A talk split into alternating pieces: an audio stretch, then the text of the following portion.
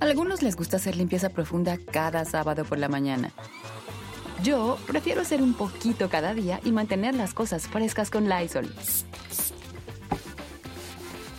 El limpiador desinfectante Brand New Day de Lysol limpia y elimina el 99.9% de virus y bacterias. Y puedes usarlo en superficies duras y no porosas de tu hogar con una fragancia que lleva a tus sentidos a un paraíso tropical. No solo limpies, limpia con Lysol. Con Verizon, mantenerte conectado con tus seres queridos es más fácil de lo que crees. Obtén llamadas a Latinoamérica por nuestra cuenta con Globo Choice por tres años con una línea nueva en ciertos planes al Nemer. Después, solo 10 dólares al mes. Elige entre 17 países de Latinoamérica como la República Dominicana, Colombia y Cuba. Visita tu tienda Verizon hoy. Escoge uno de 17 países de Latinoamérica y agrega el plan Globo Choice elegido en un plazo de 30 días tras la activación. El crédito de 10 dólares al mes se aplica por 36 meses. Se aplica en términos adicionales. Se incluye hasta 5 horas al mes al país elegido. Se aplican cargos por exceso de uso.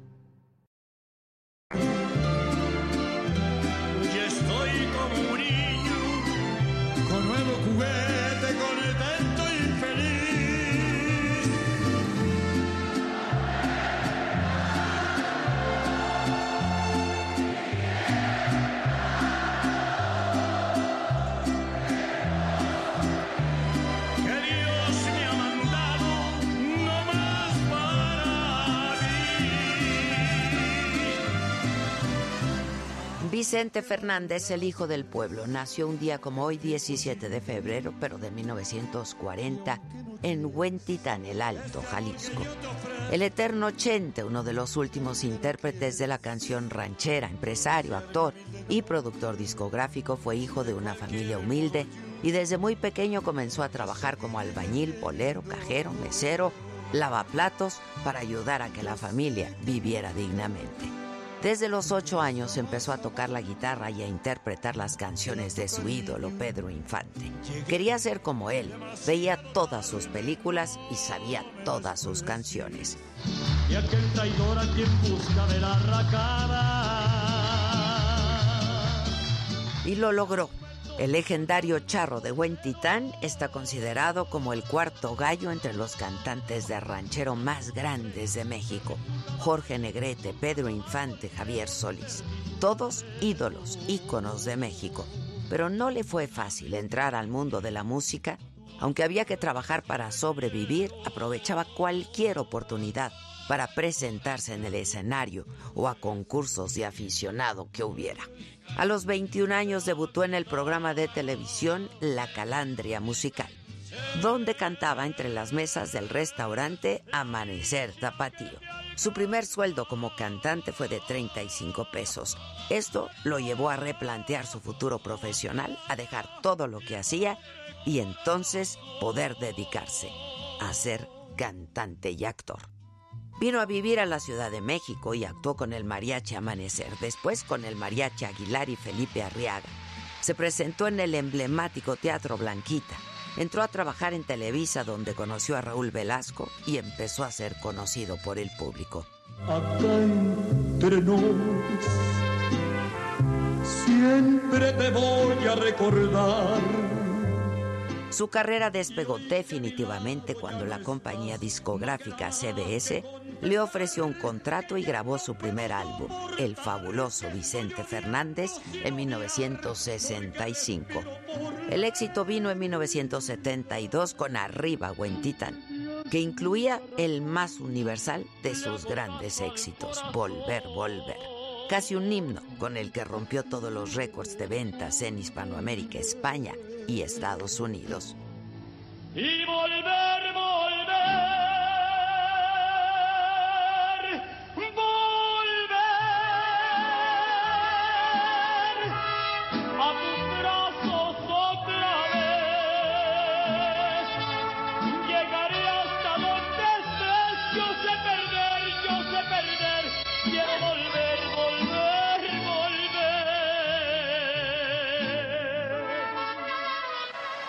Y ahí arrancó una exitosa carrera que duró más de cinco décadas y que terminó el pasado 12 de diciembre, cuando luego de más de cinco meses internado en un hospital de Guadalajara murió. La salud del rey se había visto disminuida por dos batallas contra el cáncer, una embolia pulmonar, afecciones respiratorias y una caída en su rancho. y precisamente su salud fue tema de conversación en una entrevista entrañable que tuve con él en su rancho Los Tres Potrillos. Cuando me operaron, cuando me dijeron que tenía cáncer en la próstata, lo primero que me dijo el doctor en inglés, Vicente, I have bad news for you. Y le dije, y Cuca, Cuca lo hizo. Y dije, hija, ¿qué te dije, hija? ¿Qué te dije? Sí, está bien, hijo. Está bien, perdón, perdón. Y ya le digo doctor, mira, Mark, tengo 62 años. Lo difícil en esta vida es nacer. Morir a todos nos va a llevar a chingar. Mientras el público me aplauda, yo sigo cantando. Esa era la frase de Chente, nuestro Chente. Y así lo hacía. Algunos de sus conciertos llegaron a durar hasta cinco horas. Casi todas sus canciones se volvieron éxitos, como Tu Camino y el Mío, Que Dios te perdone, Mujeres Divinas, Acá entre nos y Estos celos.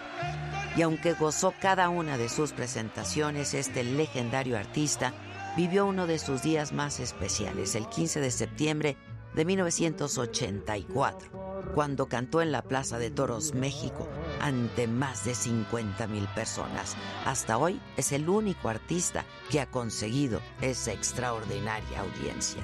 México tiene un ídolo. El ídolo de México se llama Vicente Fernández. Un mexicano en la México.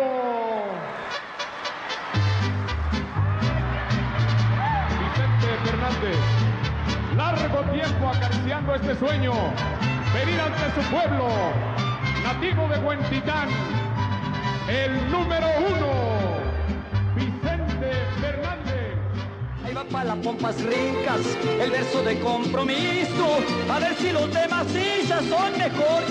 Ahí. Pues.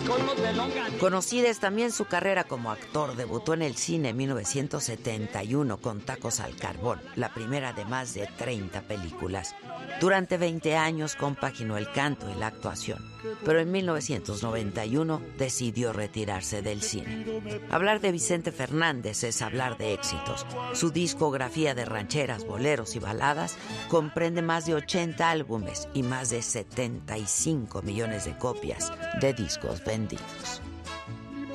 Yo sé bien que estoy afuera, pero el día que yo me muera, todos me van a llorar. El rey de las rancheras recibió todos los homenajes y reconocimientos a un cantante de su talla internacional.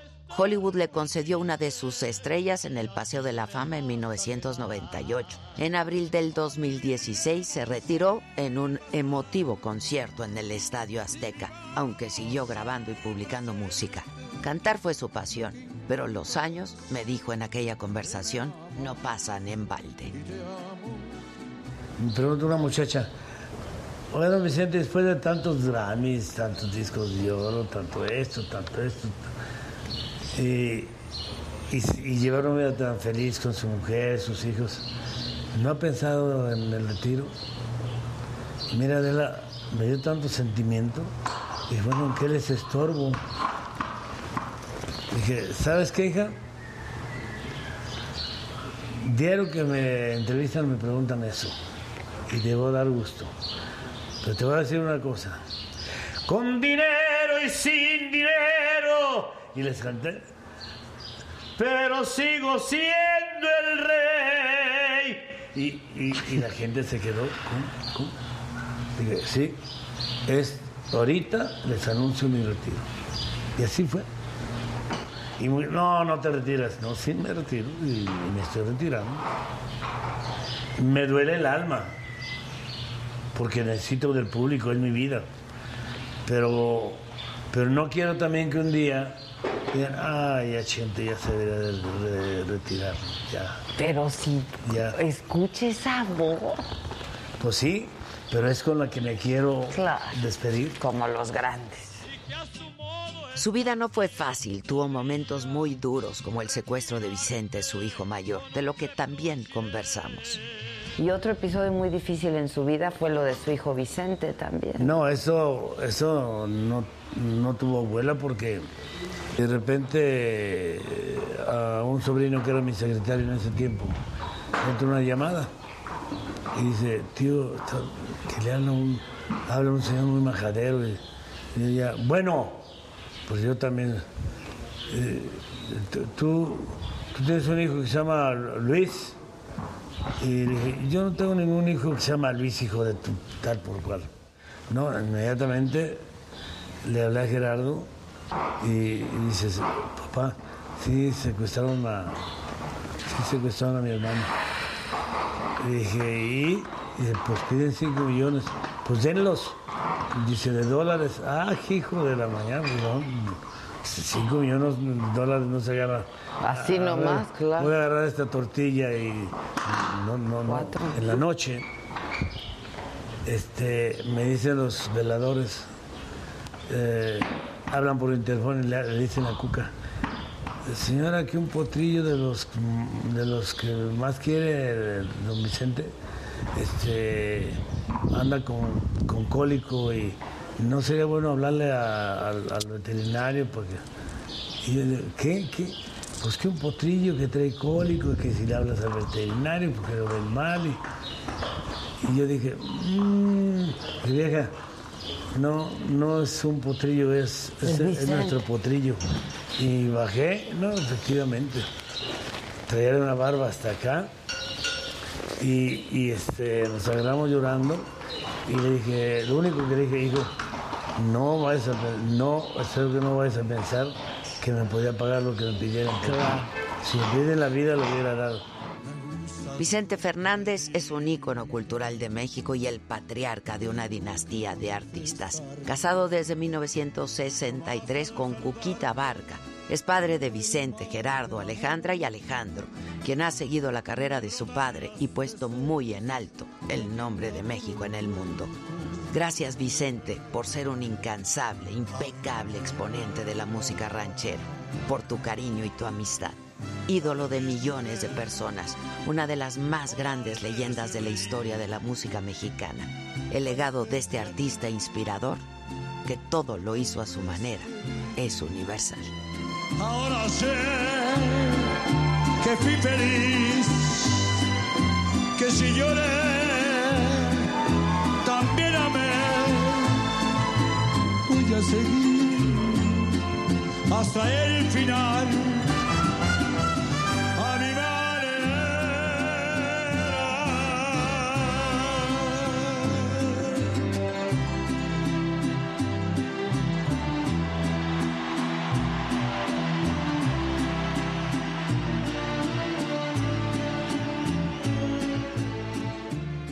Esto es Me lo dijo Adela, yo soy Adela Micha y ya comenzamos.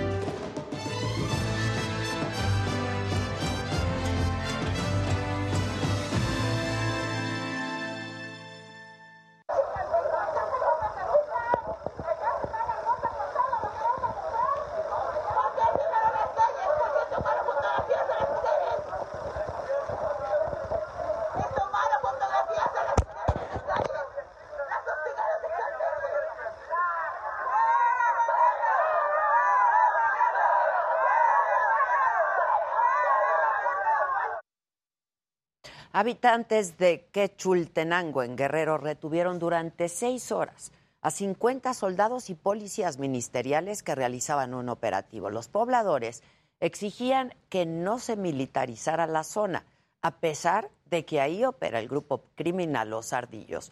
Los elementos de seguridad fueron liberados después de las 11 de la noche, luego de una negociación entre habitantes y autoridades.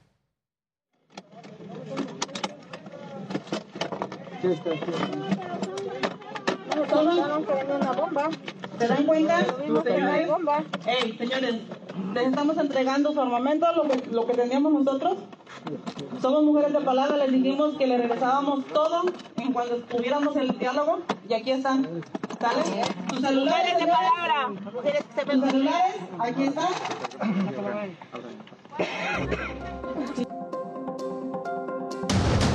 El INAI rechaza la petición del presidente. No hará público el salario y las propiedades de Carlos Lorete Mola.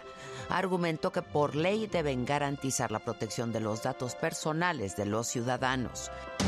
Es necesario tener mecanismos eficaces para proteger a los periodistas, afirma el ministro presidente de la Corte, Arturo Saldívar. Las y los periodistas son parte esencial y fundamental de la democracia. Nueva confrontación entre el INE y Morena. El instituto ordena a los gobernadores morenistas quitar sus publicaciones en favor del presidente. El líder nacional de Moreno, Mario Delgado, asegura que el INE tiene miedo a la democracia y censura la libertad de expresión. La jefa de gobierno de la ciudad, Claudia Sheinbaum, respalda la reforma eléctrica presidencial. Dice que la iniciativa garantizará la transición energética en México. Acaba con los abusos, con el saqueo y garantiza la energía eléctrica y el Internet para el bienestar de las presentes y futuras generaciones. Trasladan a más de 30 familias mexicanas al sur de Ucrania para garantizar su seguridad ante una posible guerra. La Cancillería los apoya con hospedaje, comida y transporte. El Congreso de la Ciudad de México prohíbe utilizar nalgadas u otro tipo de golpes para castigar a los niños. Hola, ¿qué tal? Muy buenos días. Los saludo con un enorme gusto y recordando a Vicente Fernández. Hoy, eh, que es ya jueves, jueves 17 de febrero. La madrugada del miércoles, un comando del crimen organizado entró a la ciudad de Caborca, en Sonora. Asesinaron y secuestraron a varias personas. Hasta este momento no hay detenidos. Se hablaba de tres detenidos inicialmente, están por confirmarlo, pero la información es de nuestro corresponsal Gerardo Moreno.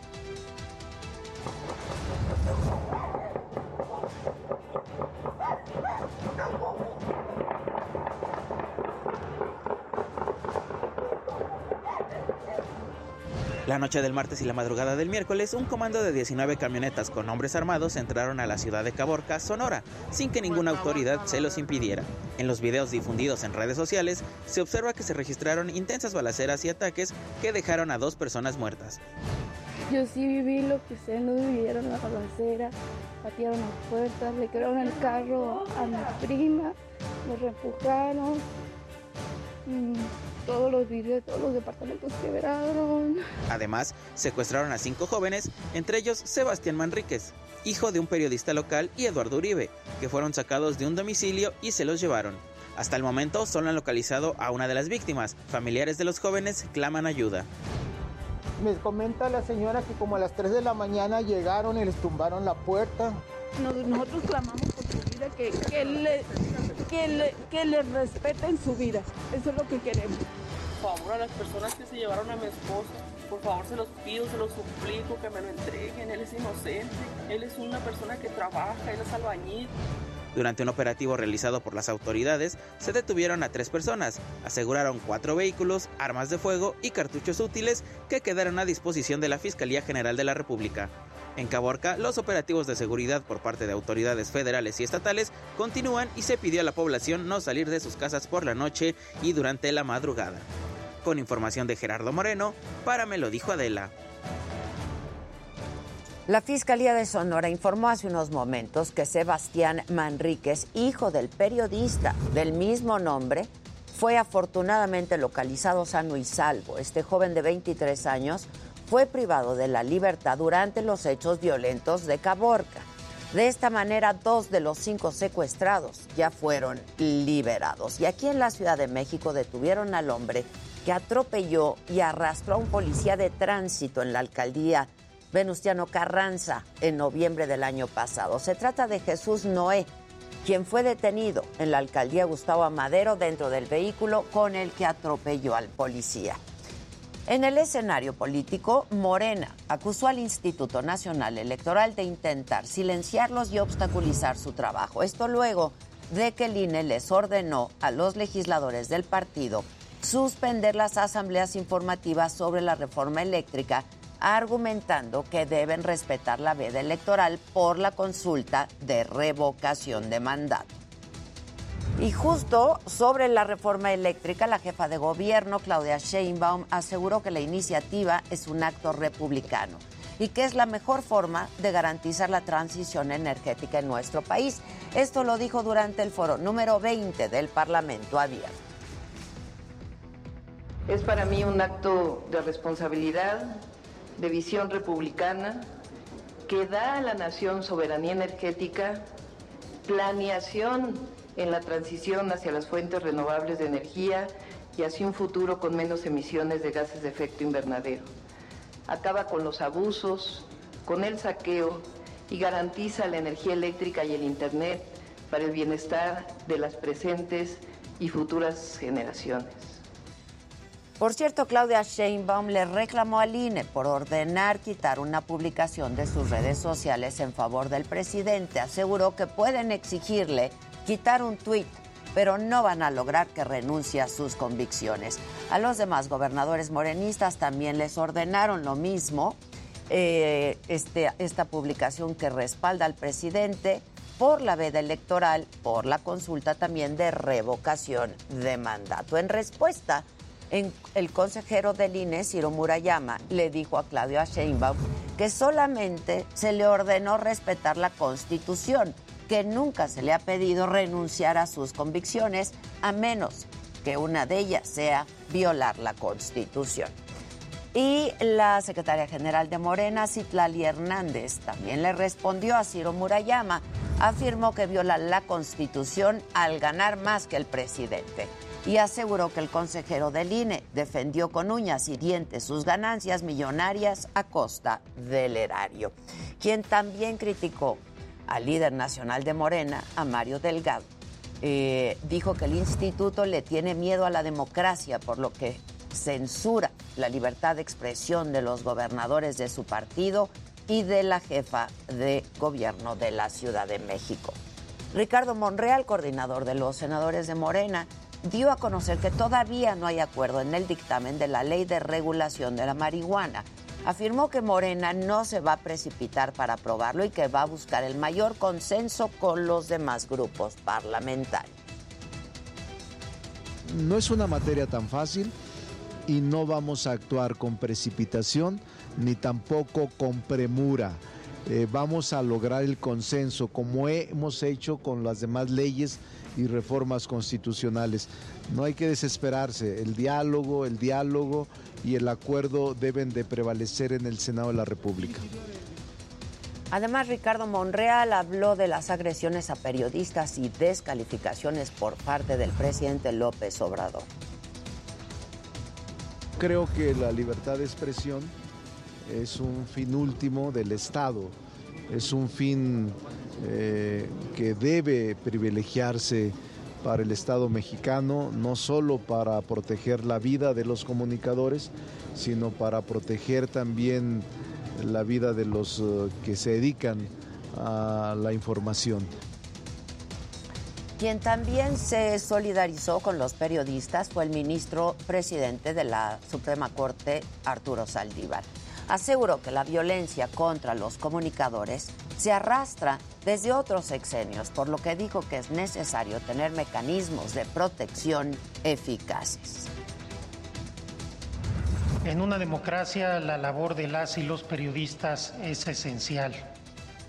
Informar a la población de todo lo que sucede, generar un debate robusto e informado es fundamental para que las libertades puedan ejercerse. Por ello, las y los periodistas son parte esencial y fundamental de la democracia. Sin ustedes no hay democracia. El INAI no hará público el salario y los bienes del periodista Carlos Loret, como lo pidió el presidente López Obrador. El instituto argumentó que por ley están obligados a garantizar la protección de los datos personales de todos los ciudadanos. El Instituto Nacional de Transparencia, Acceso a la Información, respondió al presidente de la República, Andrés Manuel López Obrador, que los servidores públicos, por ley, están obligados a garantizar la protección de los datos personales. En referencia a su petición consistente en que este instituto lleve a cabo una investigación para hacer públicas las percepciones, los bienes y el origen de la riqueza que posee el señor Carlos Doré de Mola, socios y familiares, se le informa que el INAI no cuenta con facultades constitucionales ni legales para realizar investigaciones como la solicitada. Al iniciar la sesión prevista para este miércoles, los comisionados hicieron público el oficio con el que dan respuesta a las peticiones que hiciera hace un par de días el presidente de la República, en el sentido que, si como ciudadano podría dar a conocer facturas, comprobantes y documentación de otra persona. El INAI fue enfático, ningún servidor público puede compartir información privada. Cualquier autoridad del Estado mexicano tiene el deber y la obligación de garantizar la protección de datos personales que tenga en su posesión como consecuencia del ejercicio de sus atribuciones. Eso conlleva la obligación de observar los principios de licitud, finalidad, lealtad, consentimiento, calidad, proporcionalidad, información y responsabilidad en el tratamiento de datos personales, así como los deberes de seguridad y confidencialidad.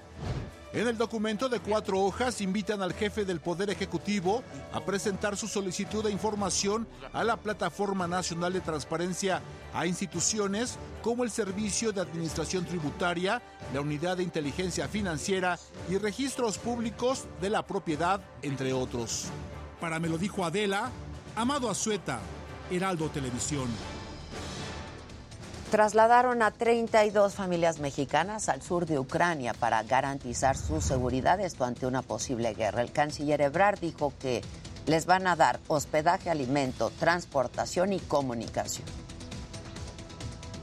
Hay que proteger a las personas, entonces ya iniciamos hoy ese proceso y vamos a estar cuidando a las familias mexicanas que viven en Ucrania. Son mexicanas y ucranianas y también menores de edad. Ahí estamos. Y en otros temas, Gobernación respalda las medidas de seguridad que han sido propuestas por el gobierno de Michoacán para reactivar la exportación de aguacate a Estados Unidos. La dependencia sigue de cerca las pláticas entre el gobernador del estado, Ramírez Bedoya, con autoridades estadounidenses. Y en esta misma reunión, la Asociación de Productores y Empacadores Exportadores de Aguacate de México propuso crear una unidad de investigación y seguridad para avanzar en el plan que permita reactivar la exportación del aguacate mexicano a Estados Unidos, que representa miles de dólares, y garantizar la seguridad para todos los oficiales estadounidenses.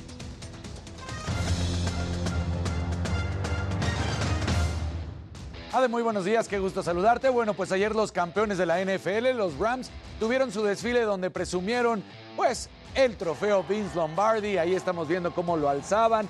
De hecho, mensajes chistosos en las mismas redes por parte de Tom Brady a Matthew Stafford de que tomara y mezclara agua, eh, que le hiciera caso. También esto es digno de un macabrón y al rato lo vamos a estar platicando, pero es que la CONADE dice que va a mantener la beca a Donovan Carrillo. Hasta marzo. Hasta marzo. O sea que realmente no. Y vamos a analizar la realidad de cuáles son los datos y a cuánto de los 30 mil que está ganando hoy en día bajaría a 6 mil pesos. El hombre más importante en los Juegos Olímpicos de invierno, pues así, así se le agradece.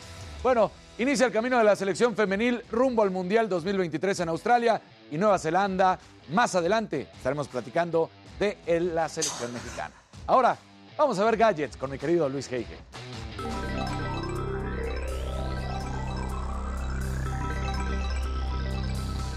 Muy buenos días y bueno, Uber finalmente nos dejará ver un desglose de las calificaciones que pues nos han dejado los conductores. Si bien esto se podía ver antes, ahora vamos a mostrar las calificaciones que tuviste con una, cinco, etcétera. Así, vamos a ver qué nos pusieron. Por otro lado, Banjico adelantó más sus planes para el peso digital y es que directivos de la eh, institución dijeron que utilizarán el sistema SPAY para construir una moneda digital que llegará en el 2024. Finalmente, la gente de TikTok dio un seminario donde compartió algunos consejos para tener éxito en la plataforma. Mencionan que es la más descargada a nivel mundial. Y bueno, más adelante les voy a compartir estos, estos tips. Pero bueno, estimado Jimmy, ¿tú a quién traes? Entre piernas.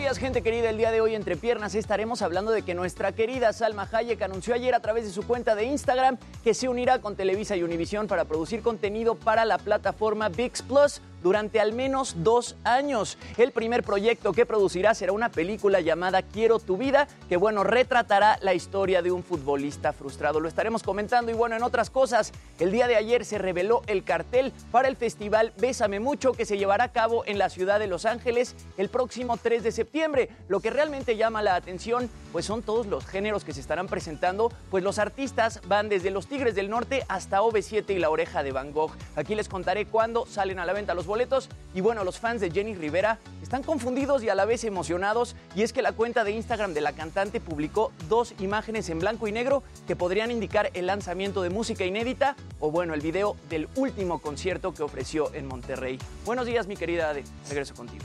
Muy buenos días a todos. Vamos a hacer una pausa, pero regresamos rapidísimo con más detalles de los deportes, espectáculos, tecnología y, por supuesto, lo macabrón aquí al volver.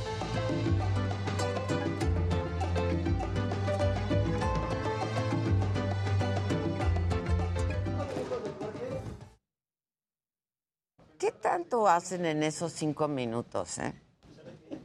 ¿Qué anuncian? Jugamos.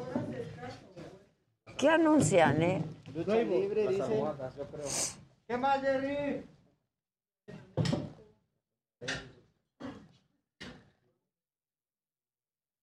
Ay, que así me vas a acabar cargando del cansancio y el agotamiento. No, manito. te mandó saludos. ¿Qué fue presentación a la, per- a la Sí, invitada? No, no, no, no, no. Va a salir una nueva variante. Estaba. Atascado. Qué Y padre también- tu anillo. Qué padre tu anillo. Sosa. No, pero ya, le- ya les dije que me manden. En cuanto lleguen fotos de to- todos los. Pero además, no hay, no hay chonchos. Que me dijo. O sea, ya llegaron las cosas Y están detenidos. que se los tienen detenidos. O sea, que la colección del 14 de febrero no llegó a tiempo. Que les están deteniendo todo en aduana. Ya entró. Qué jalada, ¿no? No, güey, yo ayer a media hora me lo saco y no me sale. Pero ves, no, que me ve. salía. Sí. Esto a mí se me resbala. Este yo lo tengo que encontrar en Ya un hay, flea market o en algo. De trauma. Sí, ya me dijo ese güey. No, Puedo prestar la M cuando quieras. gracias, manita. Eh, Y ayer escuché el podcast. ¿qué Ah, yo tal? también. Bien, me... ¿De Carlitos? Sí. Es que eh, justo llegué a una parte donde me pegó porque estaban hablando de los socios y todos esos rollos y fue de... ¿De los qué? De los socios y de los- cuando pones empresas y fue de... Ay, los entiendo. Sí, como decía. ¿qué, qué le recomiendas a alguien que quiere emprender? Está muy útil. No, eso me encantó el Sí. teaser. sí. Sí, exacto. Está muy útil. Sí, y aparte bueno. lo trae Y el planeado. entrevistó, pues también... un Es bueno. Sí, el Musali es bueno. ¿eh? Sí, el Musali es bueno. Le ha ido bien. Se tardó Sí. mucho en planear. O sea, se abocó. Se abocó. Eso, porque Pero yo creo tenía que la idea de lo definía, lo definía porque decía, pues también en ese momento cuando le decían no podía, ¿no? Eh, ahora está Pues como sí. más enfocado. Sí. Vamos. Buenos días a todos. Hola, banda, ¿cómo están? Buenos días, Sigan el podcast, sigan el podcast de mi ¿Es Jumpstart? Jumpstart. Jumpstart. Jumpstart. Que lo Carlos ponga Gottlieb Josué. Micha. Carlos Gottlieb Micha, ese es mi hijo. El orgullo de ¿Ya mi está? nepotismo. Bien guapo. Exacto. Lo bueno es que no le cuesta el erario. Sí, ya. Exacto. Oigan, es cumpleaños de Loli Osorio y Loli nos ve siempre. Hay- Felicidades, Loli. Nos está pidiendo las mañanitas, Sí, obviamente, ¿no? exactamente. Vienen, vienen. ¿Inglés o español? En inglés, ¿no? Ok, en inglés. Ah, y a la mamá de Josué Y a la también le mamá de mandamos Josué un también. beso. Felicidades a, la ma- Venga, a su mamá de. Josué. Happy birthday to you. Happy birthday to you. Happy birthday, dear Loli. Y mamá de Josué. Y mamá de Josué. Happy, birthday to you. Eso. ¡Bravo! Mis tres terrores aquí. Claro que yes. Jimmy, qué bien te ves hoy, con todo respeto. Gracias. De naranja. De naranja. ¿Qué, de qué naranja. pastillas te tomas para que te crezca la barba? La Pues es que crece todo. Por todos lados. Te has tenido incluso que trimear. Sí, sí, peluche. No, pero es, es- solo es cuando nos cae dinero. dinerito. Claro, lo hacemos por dinero. Así Se nomás. mueve uno por no. dinero, ¿cómo? Así nomás, no. Uno baila por dinero. Eh, o sea, Que qué guapos los señores de la casa. Hombre, muchas gracias. Mamá, ¿qué tal que ya todo el mundo te dice mamaquita? yo ya, o sea, cuando me dicen mamaquita, ya sé de dónde viene. Claro. Ya sé, así díganme. Este, este baile en este Gracias, programa Jorge Gallegos. es lo más digno que le ha pasado a Movimiento Ciudadano en mucho tiempo. Aguascalientes, Tamaulipas, Durango. Por eso te mostramos el camino que están tomando todos los candidatos y todos los partidos que construyen la Ruta 2022 hasta las próximas elecciones. Ruta 2022, todos los lunes, 8 de la noche, por Heraldo Televisión.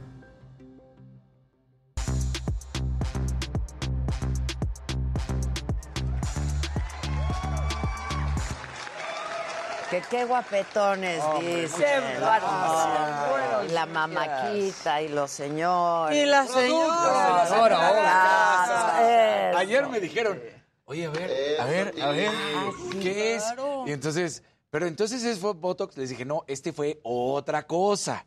Porque lo de ayer de Javi lo decía, eran vitaminas más. Sí, sí, sí. Sí te tienes te que poner ahora que ya no vas a Sí dormir. te ves vitaminado y te cortaste el pelo, ¿no? También. También. No, hombre, aquí todo. Claro, todo. Pero el saco azul no podía faltar. Claro, el saco, El saco azul. Tan azul. bonitos todos, Claro. todos. Sí, qué bárbaro. Oye, fíjate que te mandé un videíto de cómo amanecí hoy. Sí, ah, ya ¿No lo sé. traes? No, es que, ¿qué crees que ese ya lo pasamos? Ah, Ya lo pasamos. El del chau chau arrastrado. Ah, entonces yo no estaba. Mm, Ya lo y ya lo Pero si pasamos. quieres, Pero lo si yo no pasamos. lo vi. No, no, bueno, vamos. y ahorita yo lo mando porque si así estamos muchos. Ok, Así estamos pero muchos. ¿qué traes hoy? Pero este también te representa en jueves. Ok. Nos representa a todos. Viene lo macabrón.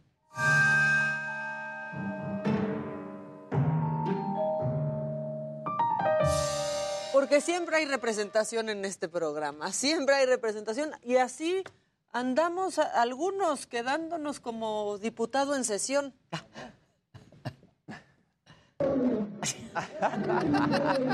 Vean, se cayó. Ay, pobre. Ay, pobrecito, hasta de la silla se cayó. Dice soba la cholla. O sea, pues así, ¿ves? Sí hay representación. Sí, sin duda. Sí. Y este niño, pues, está asustando muchísimo a su mamá y a la red. Pido discreción. Ay, sí.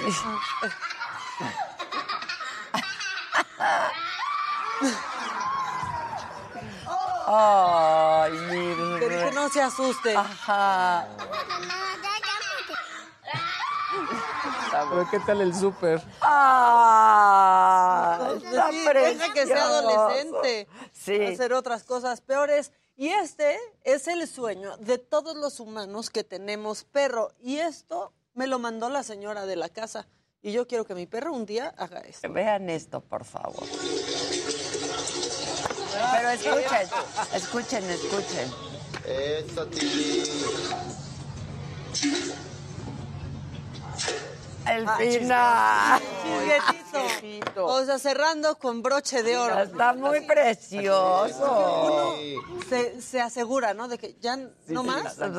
ah, sí, había. Pero es que está divino. Y muy práctico. Imagina- muy ¿Qué práctico. me pasara? O sea, no me importaría, de verdad. Ahora, mis, eso solo Lupercio podría hacerlo. Quizá Nicolás, porque mis perros se irían por la taza. Sí, No, no, mira, no, brinca y se no, que se no, vaya. no. Hay que poner una Acaban en. China. Exacto, exacto. Bueno, si ustedes piensan que les fue mal este 14 de febrero. O en las aguas de limón que parecen de Exacto. tamarindo. Sabor limón, color tamarindo. Este, si piensan que este 14 de febrero les fue muy mal, pues tengo algo que los va a hacer sentir mejor porque a este pobre hombre le fue peor, A muy ver. peor.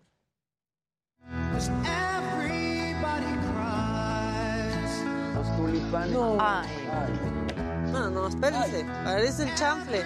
no. No. Ay. Está sufriendo. Sí. Pues Se sí. agarró la cara. Sí. Esos son mensajes del más allá, algo no tenía que llegar a Sí, híjole. Tal vez este hombre pidió una señal. Exacto. Sí, ya, ya. No, ¿y qué se queda ahí como, ¿qué voy a hacer? Parado como de, esto no me está Se pasando a mí. las O sea, esto no me está pasando Bueno, a mí. no, no reaccionó a la violencia, ya sabes que también luego de la Sí, desesperación. claro, Ya hubiera estrellado todo. Sí, claro, claro. Y este, este es para cerrar con broche de oro este macabrón, porque si lo corren en Azteca, Jalisco, ojalá que en Televisa sí lo contraten, porque vean lo que hizo al aire en Azteca. ¿Quién? A Esta ver. locación que armó la producción se ve excelente, así que les mando un abrazo a todos, incluyéndote a ti.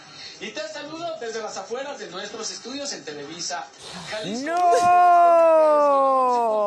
¡Un Pedrito Sola! Un Pedrito Pedrote. No, en Pedrote se metió. Desde las afueras de nuestros estudios en Televisa. Jalisco. en Ay, pobre, pobre, pobre. Este no fue un Pedrito, fue un Pedrote. Pedrote. El que se le armó. ¿En qué Pedrote? Híjoles, Dios. Sí, entonces, No, bueno, no, no, no. dicen en no, Televisa Jalisco que gracias por el comercial.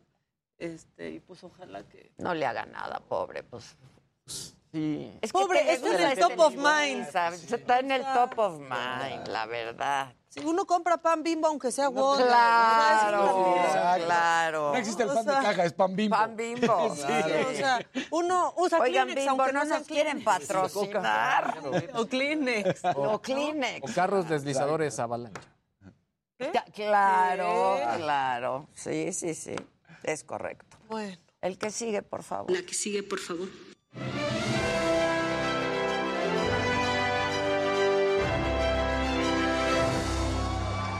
Días, gente querida. Buenos días, Luisito. Buenos Ya. días, Dani. Buenos días, Maquita. Mi Ah, niño bonita. bonito. Peludito. Niño peludito, bonito. peludito. Oigan, bueno, ayer Luis nos contaba eh, pues, de esta nueva apuesta de Televisa y Univisión, ¿no? Este servicio de streaming que se llamará VIX Plus y que, bueno, va a ofrecer horas de contenido, creo que 50 mil horas de contenido diferente.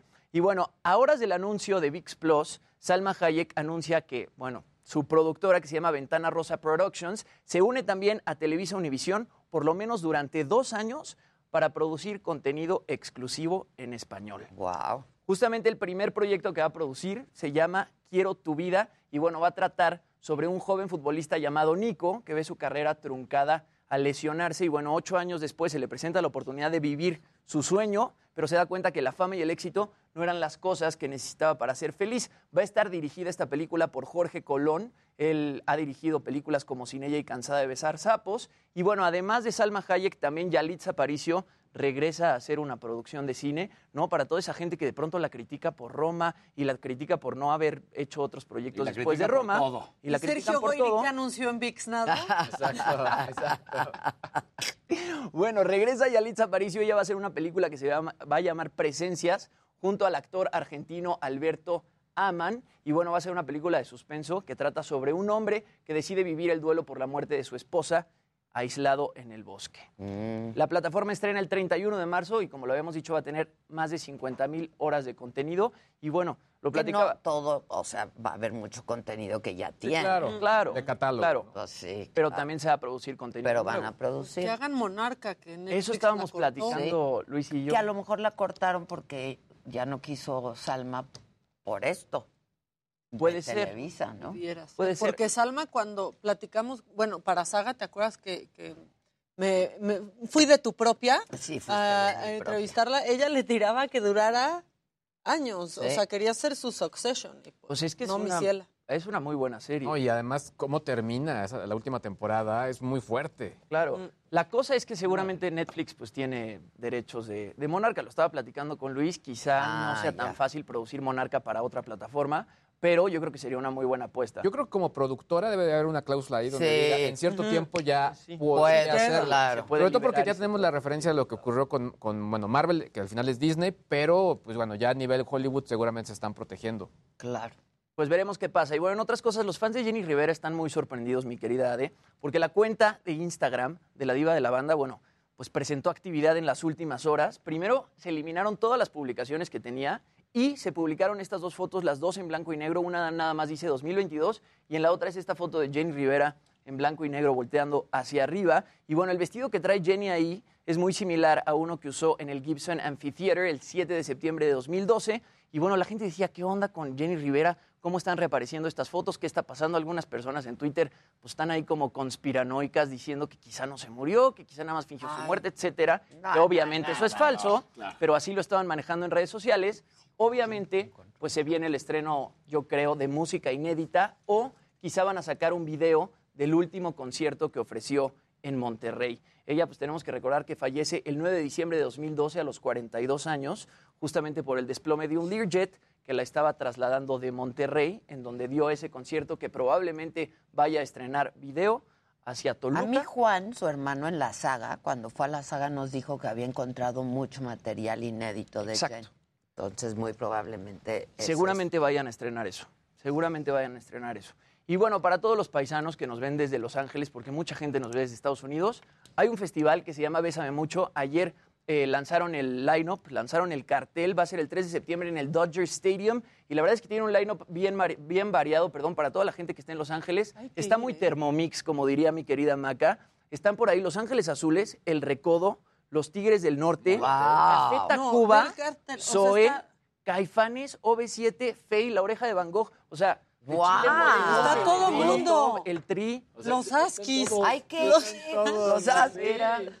Los. La oreja de Van Bronco, bronco. Yo cuando vi eso pensé que era un fake news. O Yo sea, dije, también. ¿qué? ¿Esto es real? Y aparte te O sea, imaginarías. enseñándole al de 90s Pop. Tour cómo Va a se estar hace el verde. Tri también. Directo, banda macho. Julieta Venegas, La Santanera, la Dinamita. Juanes, Zoé. No, Hay que ir a- a- hijo. a Los ¿Cuándo es eso? Es 3 de septiembre. 3 de septiembre y uno se imaginaría que es un ¿En festival de varios cae? días. ¿En qué Sí, ya estoy viendo, ¿Pero en ya estoy cae? viendo. Ahorita te digo, pero uno se imaginaría que es un festival de varios días. No. Es, todo se va a vivir en un mismo día. Empieza a las 11 de la mañana, termina a las sábado. 11 de la Sábado, ya, vamos. Viernes. Vamos. Saliendo de aquí, Sí, vámonos. Vamos a transmitir para allá. Pues mira, no, Es sé si a de semana, manita, Sí, mira. ya. Solo Bueno, queremos ir al concierto. Sí, al concierto. Bueno, Nos ahí les va. regresamos en el Red Eye. Exacto. La doctora sí me dijo que hay que ir.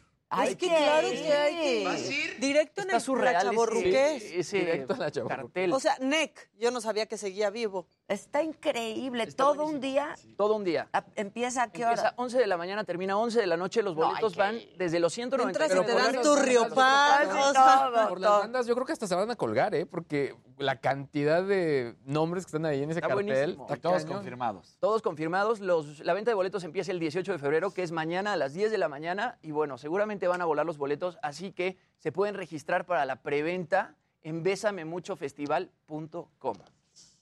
Ya está. Está increíble. Yo Está voy a buenísimo. ir. Vamos a ir. Vamos. Vamos, Sí. ¿no? Vamos. Hay que ir. Hay que ir. Ya estás. ¿Qué día? Repite. Sábado 3 de Sábado septiembre. 3 de septiembre. ¿Tres o tres? Tres. Tres. El sábado. Su. Dejas a la bendición encargada. Sí, Su- sí, porque la bendición. Susan, hay que pedir boleto de avión, o sea, comprar. Sí. Órale. Te emocionaste. Pues cómo ¿Cómo no, güey. Los Tigres vámonos, del vámonos. Norte, Los Ángeles Azules, el Recodo, Y pero, Banda Machos. pero el Tri, pero Banda Machos, pero la Sonora. Y en el No. Dodger Stadium. Y los revividos, o sea, elefante, Nick. ¡Elefante! O sea, a mí también me gusta ver a los que Claro. vuelven a la vida. Muy bien, el que sigue, por favor. La que sigue, por favor.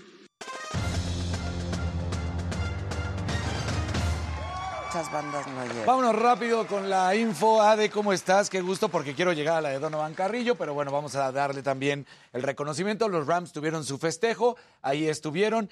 Eh, parte importante del festejo hace un tweet Tom Brady porque pues salen todos con sus puros, todos con sus tragos. De repente se ve a Matthew Stafford, el coreback, a echarse una botella tal cual entera de, de un vinillo por ahí.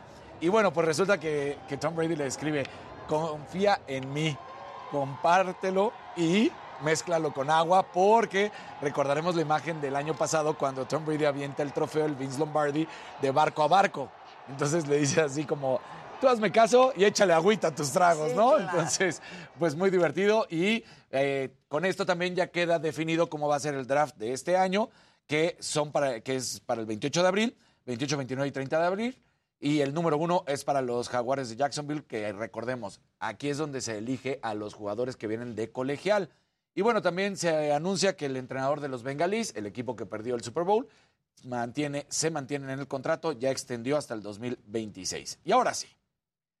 Todo el mundo empezaba a decir, no, hombre, ¿qué va a pasar con la beca de Donovan Carrillo? ¿Qué es lo que va a suceder después de su participación en Beijing, que lo hizo espectacular? Ana Guevara sale a decir, no, espérense, espérense. Del 28 al 29 de marzo viene el Mundial que se va a hacer todavía en Montpellier, en Francia, del 21 al 27. Entonces, hasta que no termine ahí, no podemos decir cómo va a ser la reducción. Pero sí va a haber una reducción. Él gana en estos momentos 30 mil pesos. Y estas son las palabras... Al mes. al mes. Estas son las palabras textuales de Ana Guevara. A Donovan le aplicamos el mismo criterio que se hizo con los Olímpicos para Tokio.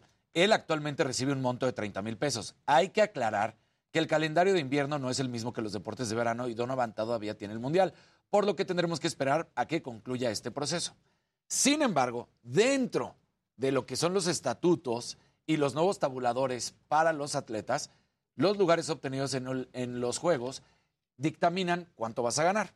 Si quedas en una medalla de oro, ganas 55 mil pesos ahora.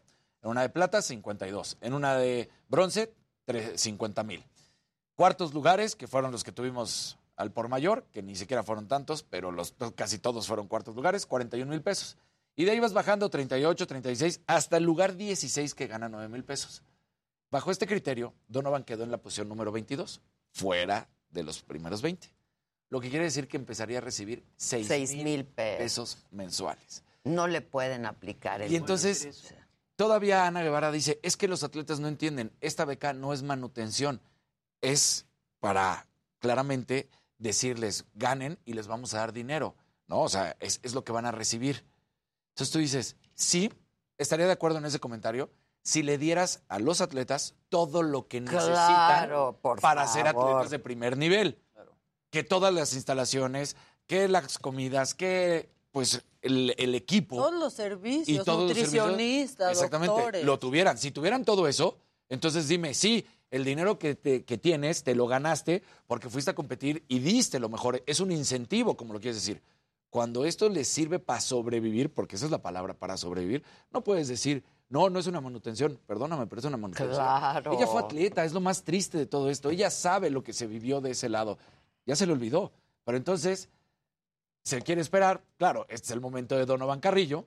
Si ahorita le hacía la reducción de becas, pues todo el mundo estaría diciendo qué pasó. Entonces te esperas un mesecito, se enfrían las aguas y, ay, ¿qué crees? No cumpliste, no estás en los primeros lugares, te tenemos que hacer tu ajuste y entonces, pues como no cumples con el criterio, estaremos ahí. Ponle que no llegue a los 6 mil, pero que baje a 15 mil pesos.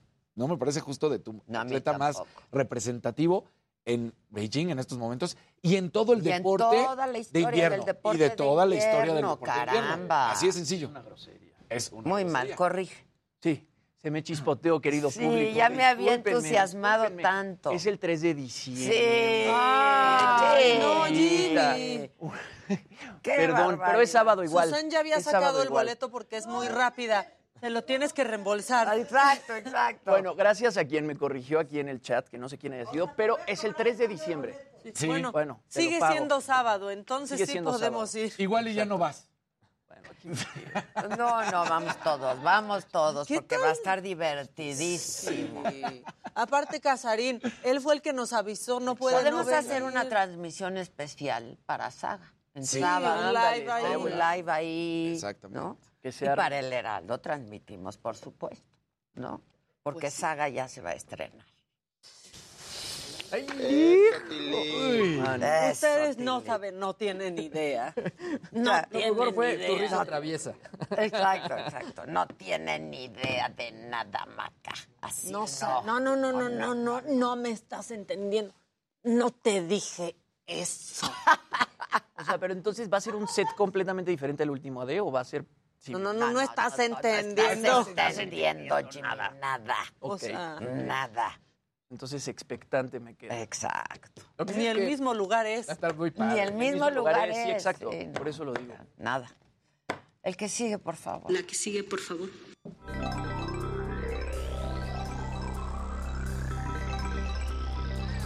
Gente bonita, muy buenos días, ¿cómo están? ¡Bravo! Ya, jueves. Jueves. Híjole, Jueves. me, costó esta, sí. esta semana, no sé por qué, pero me ¿Por costó qué a mucho. todos, eh? No sé qué tal que es cortito lento, febrero, ¿no? pero. Esta el- semana fue un No. El tráfico.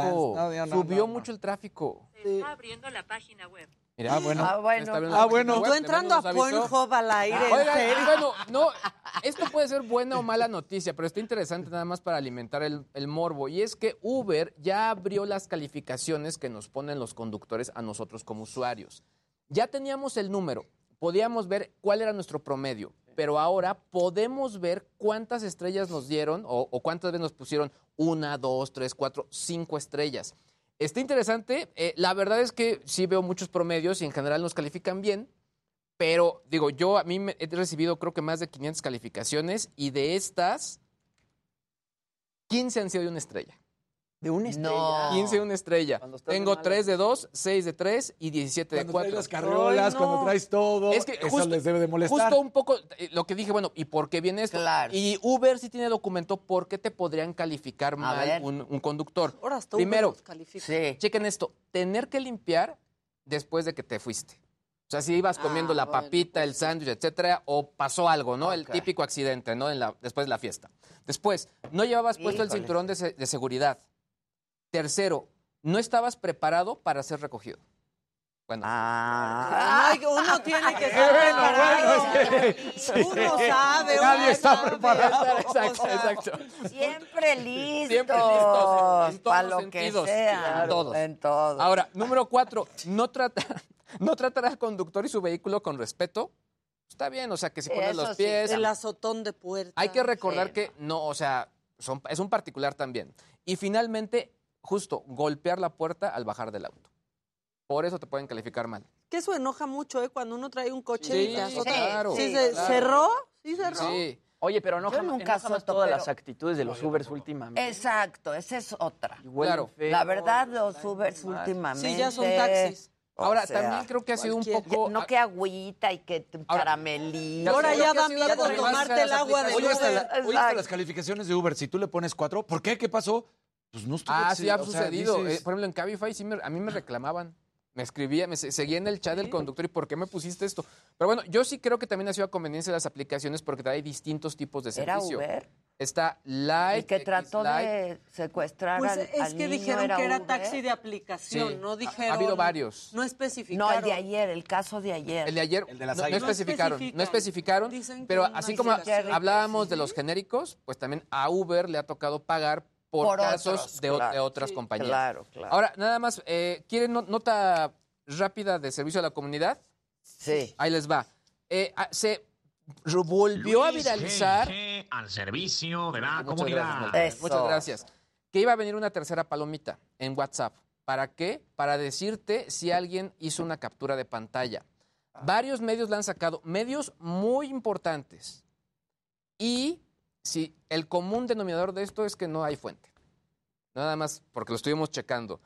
Hay medios como que se llama WhatsApp Beta Info, que es un medio importante justo de WhatsApp, y ellos sí han dicho que se trata de un fake news y que al momento Ah. esa tercera palomita de menos para demostrar que es una captura de pantalla no está comprobado. Así que... Ya nomás falta también. Porque además también podría generar muchas cosas, ¿no? O sea, sí. digo, al final es, bueno, ¿por qué le sacaste captura? Etcétera, etcétera, etcétera. Pero en fin, el momento es, la- es, si ustedes leyeron esta nota, no se ha confirmado, pese al medio que lo hayan leído, porque varios medios la sacaron, sin decir Ah, nombres, pero ok. muchos, muchos, Estaría muchos. buenísimo. Pero aquí todo se aclara. Sí, exactamente. No hay una confirmación por parte de la compañía. Ah, ok, ok. Híjoles, esa tercera palomita. Híjoles. Yo quitaría todas las palomitas entonces. Me da ansiedad. Sí, Ya. Digo, que hacen el quid pro quo de, o sea, si tú lo eliminas de tu perfil, ya tampoco puedes verla a los demás. Y el iPhone te permite grabar pantalla, entonces también, quién sabe. Y Mira, y con un segundo teléfono, una Claro, cámara, una foto, claro. Bueno, y ya aparte. Vamos a hacer una pausa aquí, seguimos hablando de este asunto. No se vayan.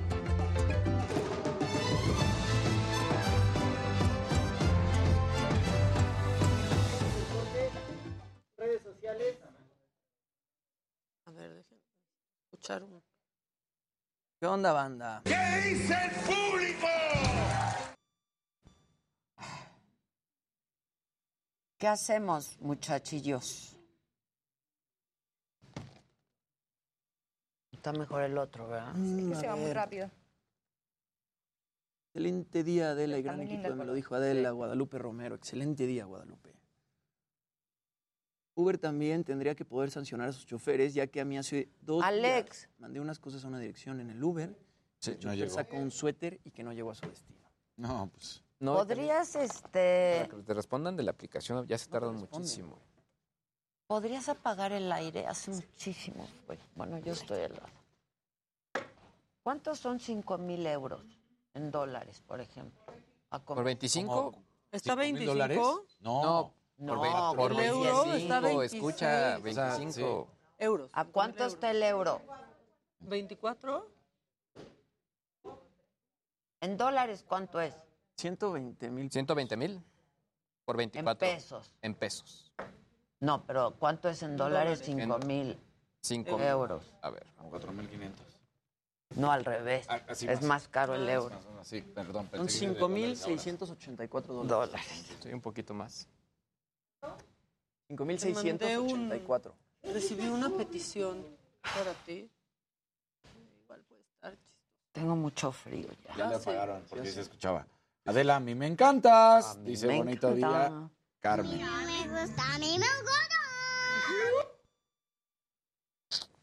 Arturo Rubalcaba dice, Luis, ¿dónde te mando el regalo? Ya que no te lo llevaron. No sé qué regalote te quieren dar, pero... Depende. Se Se va a mandar el apartado postal. Pero que ellos vayan a Saga. Sí, pues Yo que los cuando... quiero en Saga. Es que me está justo escribiendo Dile. él. Que sí voy, pero que los quiero en Hola, Saga. que yo creo que estreno la primera semana de marzo, más o menos. Ah, pues van a estar del 28 al 4. Sí, no puedo asegurar que estemos Ajá. listos, la verdad.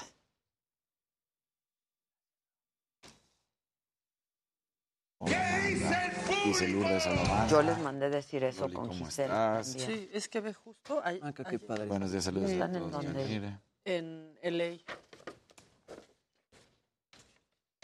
Luis. Y entonces vienen a grabar.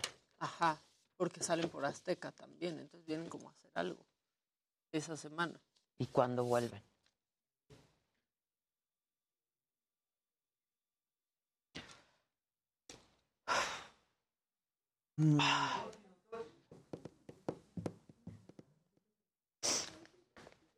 ¿Me pueden decir si viene Mario Delgado? No, es que es, es de, es de la W. Ah. Sí, sí, sí. No es Mario Delgado Morena, es Mario Delgado. Pero es que Mario Delgado iba a venir esta semana. Sí, el de, el de hoy es el de la UFC, digamos, UFC, entre Ya. comillas. Las fuerzas básicas, en pocas palabras. ¿Eso no es UFC? Es el previo para la UFC. Por eso te digo, fuerzas básicas es donde los preparan para que den el salto a. Ya. Ya, ya le estoy diciendo que Gisela lo- le escribe.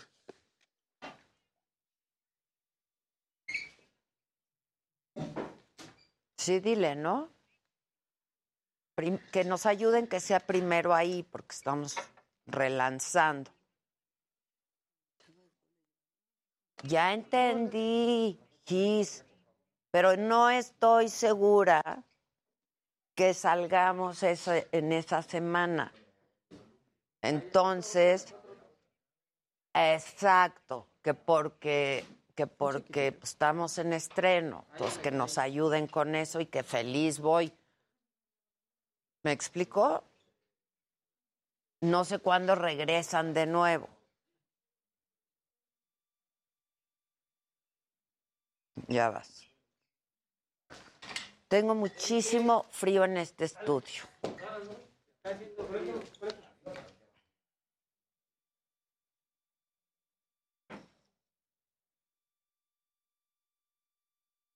Los saludo con gusto. Como cada noche le doy la bienvenida a este espacio.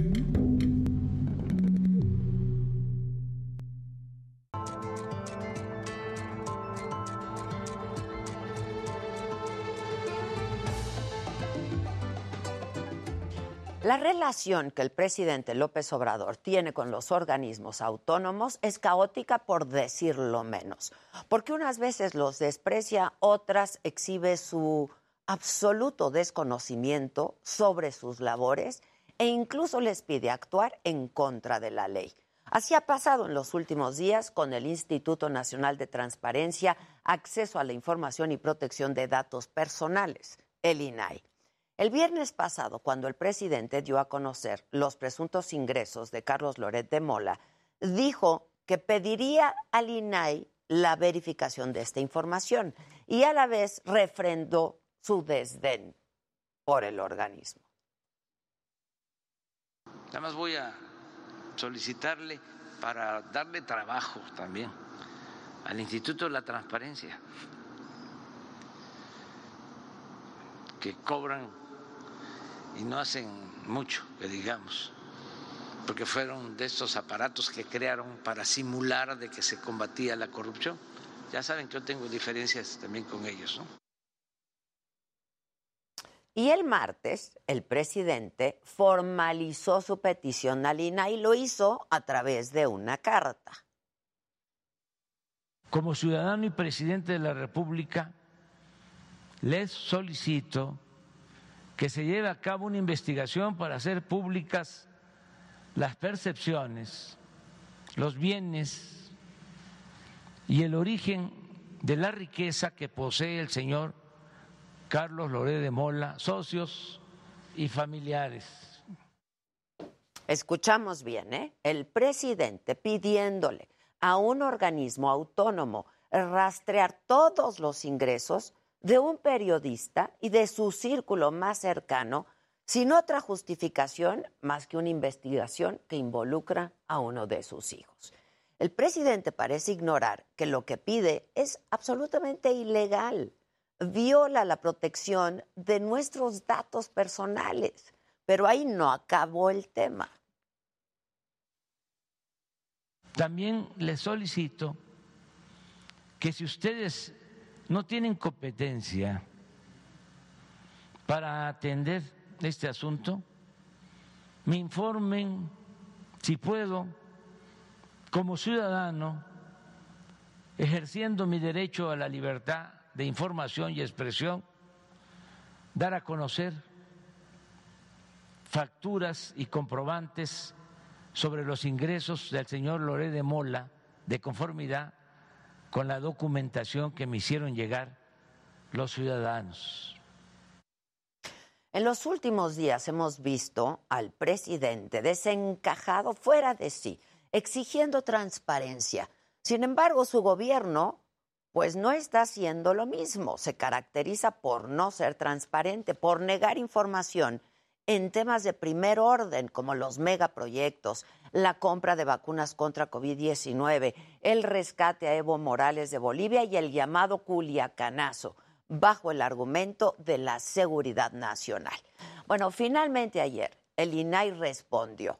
La titular del organismo, la comisionada Blanca Lilia Ibarra, le enseñó al presidente cómo usar la Plataforma Nacional de Transparencia y también agregó lo siguiente. Y en referencia a su petición consistente en que este instituto lleve a cabo una investigación para hacer públicas las percepciones, los bienes y el origen de la riqueza que posee el señor Carlos Doré de Mola, socios y familiares, se le informa que el INAI no cuenta con facultades constitucionales ni legales para realizar investigaciones como la solicitada.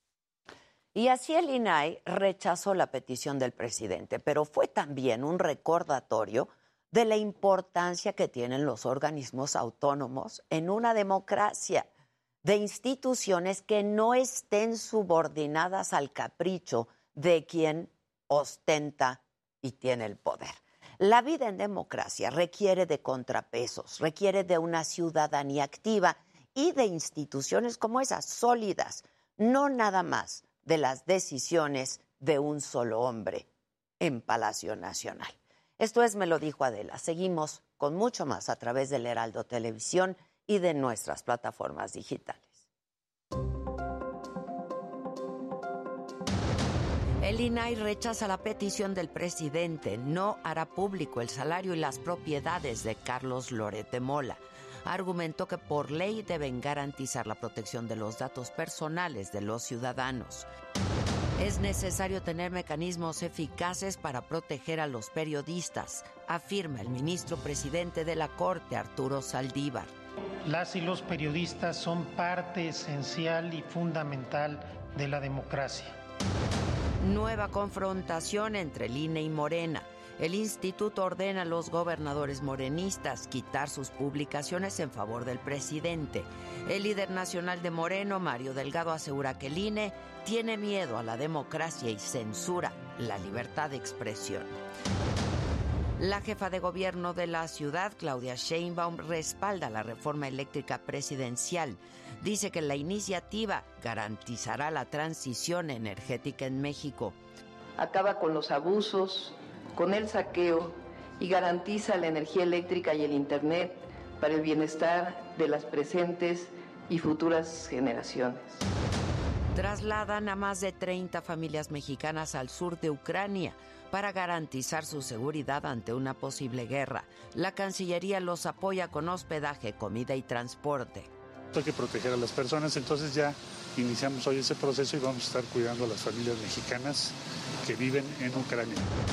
El Congreso de la Ciudad de México prohíbe utilizar nalgadas u otro tipo de golpes para castigar a los niños.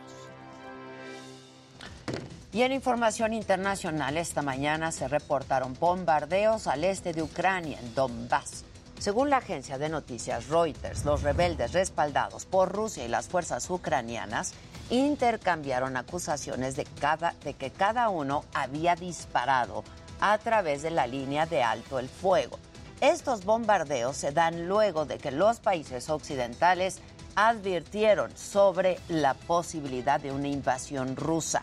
Los bombardeos se registraron principalmente en Gorlovka, Donetsk, Lugansk y Brianka, que son las ciudades fronterizas con Rusia. Incluso un jardín de niños fue dañado por un misil. Y esta mañana también el gobierno de Reino Unido autorizó la extradición de Karime Macías a México. La ex esposa de Javier Duarte está acusada de desviar 100 millones de pesos cuando era la directora del DIF veracruzano. La Corte de Londres afirmó que hay pruebas suficientes para entregar a Macías a las autoridades mexicanas. Sin embargo, la decisión final será de la ministra del Interior, Priti Patel. En el 2019 perdón, detuvieron a Karime Macías, pero quedó libre bajo fianza. El diario español El País reveló esta mañana un video del asesinato del periodista Roberto Toledo, ocurrido el 31 de enero en Zitácuaro, Michoacán. Era la una de la tarde. Tres sicarios llegaron a la oficina del reportero en motocicleta. Toledo regresaba como parte de su rutina diaria de comprar en la tienda de la esquina un refresco y dulces. Dos de los agresores se acercaron a Toledo, incluso intercambiaron algunas palabras. El periodista abrió la puerta, entró a las oficinas donde trabajaba. Los dos agresores esperaron unos momentos y fueron detrás de él. Y segundos después salieron los dos hombres armados. En ese momento ya había sido asesinado el cuarto periodista en lo que va de este año en México. En la mañanera de hoy, que eh, tiene lugar desde Tijuana, Baja California, Rosa Isela Rodríguez, la secretaria de Seguridad y Protección Ciudadana, presentó un informe general sobre los avances en investigaciones de asesinatos de periodistas en México y dijo que el gobierno federal reitera su solidaridad con familiares y amigos de los comunicadores. Que el gobierno de México refrenda su compromiso con la libertad de expresión. A lo largo de nuestra historia hemos luchado por ella y no permitiremos que por medio de la violencia se intente acallar a quienes con su trabajo han contribuido en la construcción de un país más justo. Ricardo Mejía, subsecretario de Seguridad Pública, dio detalles de los casos de Lourdes Maldonado, asesinada en Tijuana el 23 de enero. Afirmó que siguen buscando al autor intelectual sobre el asesinato de Margarito Martínez y dijo que no descartan la vinculación del crimen organizado. Sobre el periodista Nezahualcóyotl Cordero, a quien intentaron matar en Quintana Roo, ya cuenta con protección y sus agresores están detenidos y ya vinculados a proceso. En el caso del asesinato de Ever López en Oaxaca, ocurrido el 10 de febrero apenas, ya hay detenidos e incluso los intentaron liberar. Ya detenidos los autores materiales con la complicidad de algunos sujetos trataron de generar la posibilidad de rescatarlo en los separos de la Fiscalía de Salina Cruz y se hizo un operativo para trasladarlo al cerezo de Tanibet en Valles Centrales en Oaxaca. Y ante estos crímenes contra periodistas, el presidente se comprometió a que habrá justicia, que no habrá impunidad en ninguno de los casos porque ya no son lo mismo de antes. Nosotros no establecemos relaciones de complicidad con nadie. Y el que comete un delito es investigado y castigado, sea quien sea. La mañanera sigue todavía y hace unos minutos el presidente volvió a pedir que los periodistas famosos expongan cuánto ganan por criticar a su gobierno. Insisten que hay una campaña financiada por traficantes de influencia en México. Lo que estamos planteando es que esos grupos de poder que utilizan medios de información y a periodistas den a conocer cuánto destinan a esas acciones. Vamos ahora con mi compañero Francisco Nieto hasta Tijuana. Nos tiene más información de lo que está ocurriendo allá. ¿Cómo estás, Paco? Buenos días. Adela, ¿qué tal? Muy buenos días. Te saludo desde la segunda zona militar aquí en la ciudad de Tijuana, donde se está desarrollando la mañanera. El presidente está hablando de esta carta que el día de ayer el Instituto Nacional de Transparencia le mandó, pues negando esta posibilidad de dar a conocer el sueldo del comunicador Carlos Loret de Mola. Explicó que pues ya presentía que así lo iban a responder. También explicó pues que está pidiendo la autorización, para que el propio periodista pues le, permita que él eh, en la mañanera en algún espacio pues dé a conocer los sueldos que dice que tiene las facturas, que tiene todos los documentos para que no se piense que es una exageración el sueldo del comunicador Loret eh, de Mola.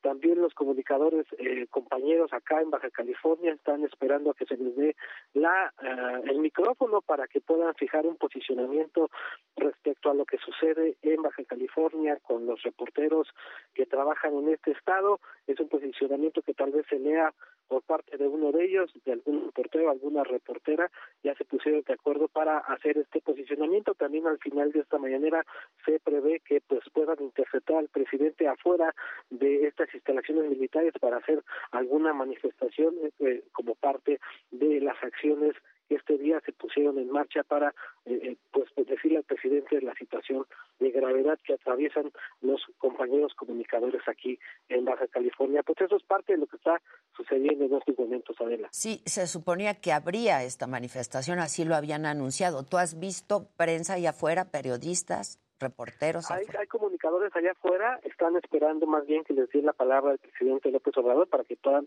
hacer esta manifestación de viva voz y también hay un acuerdo para que pues puedan hacer este tipo de manifestaciones después de que termine la mañanera. Es un acuerdo que se hizo entre los mismos compañeros y bueno, hay que esperar el desarrollo de que termine esta mañanera para ver lo que sucede con estas manifestaciones. Muy bien, estamos atentos. Muchas gracias. Gracias, Paco. Gracias. En estos días hemos estado hablando de lo que ha pasado con el aguacate en Michoacán y por ello es que buscamos a Alfredo Anaya Orozco, secretario de Desarrollo Económico de Michoacán, por esta suspensión en la importación del aguacate. ¿Cómo estás, Alfredo? Buenos días. ¿Qué tal, Adela? Mucho gusto, buenos días, a la orden. Igualmente. Oye, hemos estado hablando todos estos días de la suspensión de la importación del aguacate, pero han habido gestiones para reanudar el envío, ¿no? A Estados Unidos. ¿Cómo van estas gestiones? Mira, fíjate que eh, ha sido, bueno, muy intenso este trabajo en los últimos días. Eh, se ha trabajado el gobierno del Estado de la mano del gobierno federal tanto instituciones de seguridad como de la misma eh, Secretaría de Agricultura Federal, Senacica, y las autoridades de la Embajada Americana y la Secretaría de Agricultura de los Estados Unidos. Eh, van, vamos con conversaciones muy fluidas, estamos poniendo sobre la mesa ya propuestas muy concretas. el día de ayer estuvimos en Uruapan, fue una reunión muy intensa, en donde hicimos propuestas claras, en donde su, su obviamente inquietud principal es la seguridad de sus supervisores y les hicimos una propuesta donde también está incluida eh, la PEAM, que, que es eh, esta asociación en donde integra a los empacadores y exportadores de aguacate de México, y, y también el gobierno del Estado y las autoridades federales. Entonces, vamos, vamos bien, creemos que bien, pero esperamos respuestas de Washington. Ya. Este.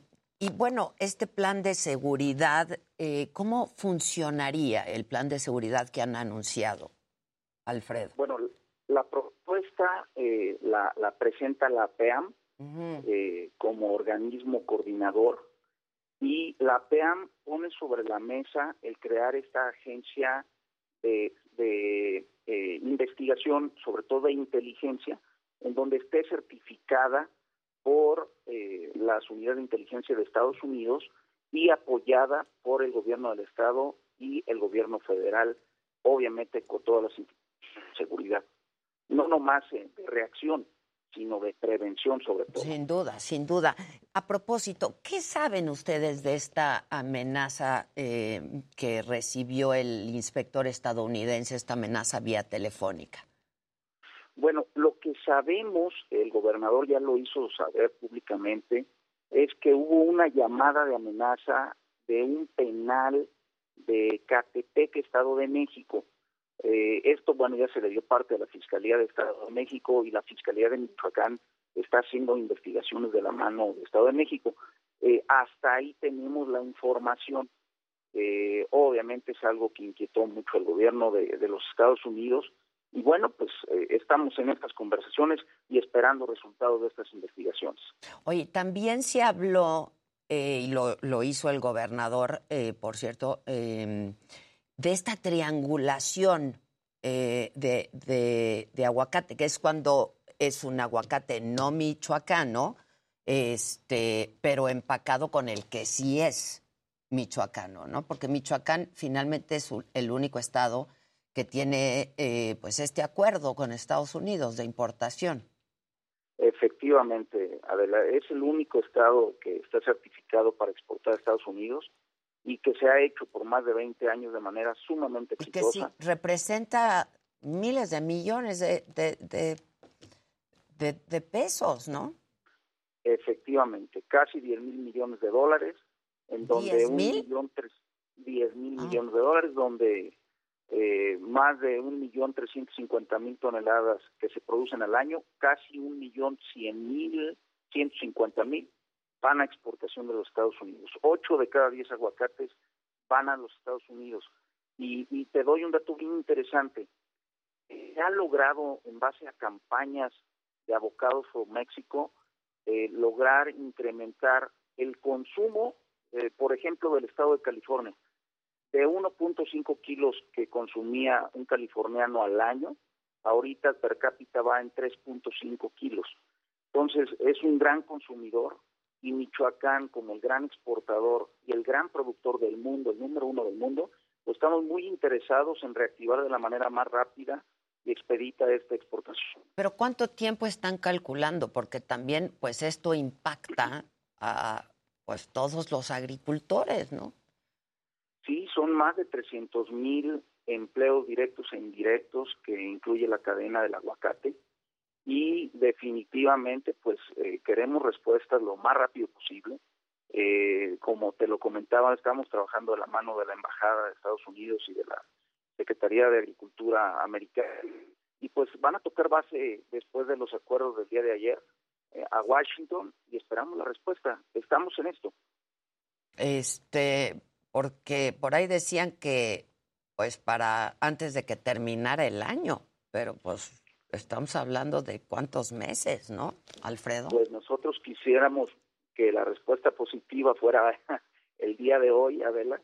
Eh, día con día se, pierden entre 8 y 9 millones de dólares, porque como la trazabilidad está bien marcada, no pueden cortar algo si no está supervisado.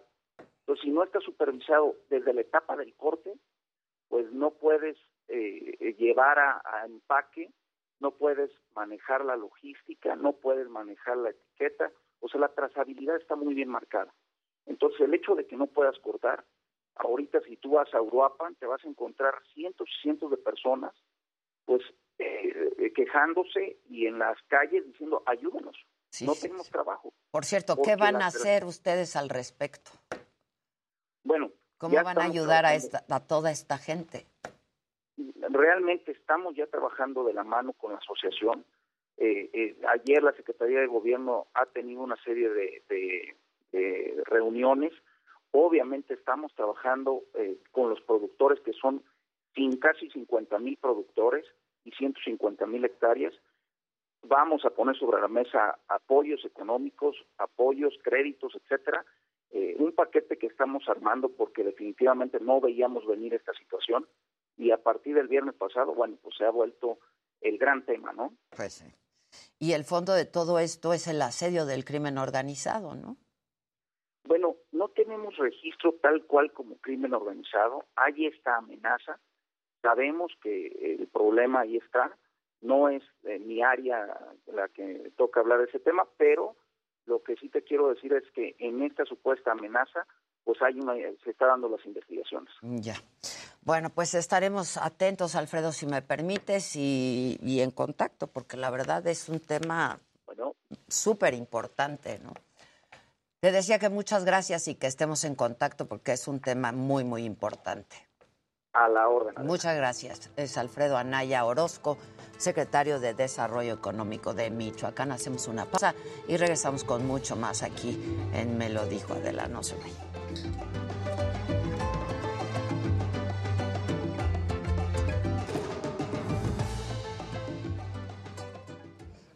Mira, José Velázquez en Chicago, 2.49 dólares por un aguacate.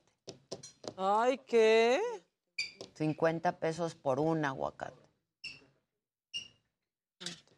Bueno, ¿qué me dices de limón? Ay, ay, ay, ay.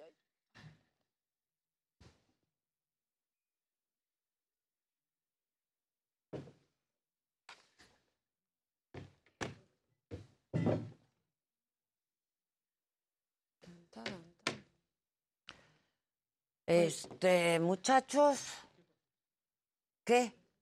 ¿Montón? Esto, ya. ¿A qué hora? ¿A qué hora? ¿A qué hora tenemos a Mario Delgado? Hasta las 11, ok.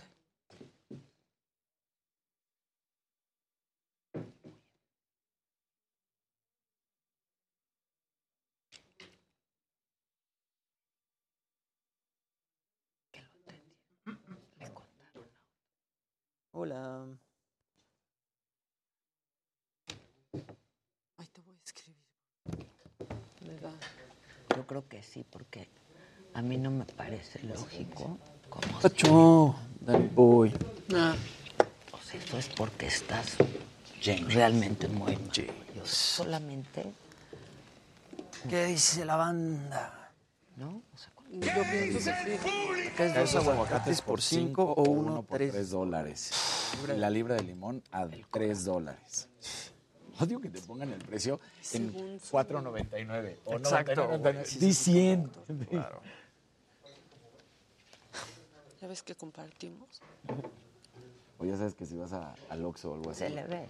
Son 3.50. ¿Traes los 50? No. Toma un chicle. ¡No! Sí, exacto. O sea, No. No, O sea, dame mi cambio. Sí, claro. Yo siempre, o sea, sí, a veces sí nece- neceas, pero es de, no, pues es mi... Sí, eso. o sea, Chavarroc, ¿quién te da flojera? ¿Cuánto perderá el Oxxo? Oye, ¿te gustó tu guitarra, Chavarroc? No sé de ti, yo te la regalé con Sí, yo pensaba que iba a estar son- esas son las cosas fugaces que se te sale el dinero sin... Pero tú ve al súper. Y si te cuesta algo, 24.90, esos 10 centavos, a menos que firmes, si das efectivo, no te Sí, regresan no hay 10 forma, centavos. claro, por supuesto. Y es lo mismo en el Oxxo, y es lo mismo. Son de a centavitos. Que en Canadá, pierden tres nada. Dólares dice- por aguacate. Es como das Claro, Exacto. sacan una la nota. Es que dice Jimmy, ¿cuánto Para que Le digo, bien no duros, pierden o sea, nada. de esos ganan que nunca todo. se ponen buenos. Sí. De a centavito. Yo cuando vivía en Nueva York, cuántas. encontrar los aguacates buenos Bueno, y si no los envuelves en periódico, y los metes y al entonces ya horno. maduran más. Claro. Sí.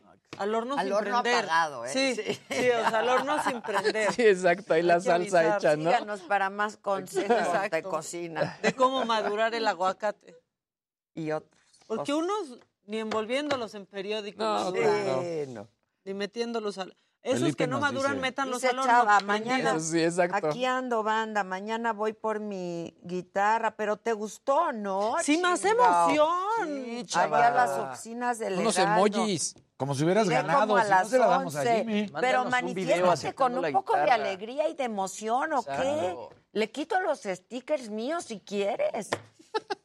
Eva dice que paga dos dólares por un aguacate. Eva está en No, Nueva no York. es Mario Delgado de Morena. Aclara, por favor. No Es es, Mario- el Mario Delgado de No, Morena, no, no. no. Hoy vamos a tener a un invitado que va a hablar de la UFC. Ese es Mario Delgado. No es per se la UFC, sino es el paso previo que se da en Latinoamérica antes de llegar a la UFC. No es ni la UFC, ni Mario Delgado el que Exacto, piensa. O sea, para exacto. que les quede No. claro. Sí, no. No.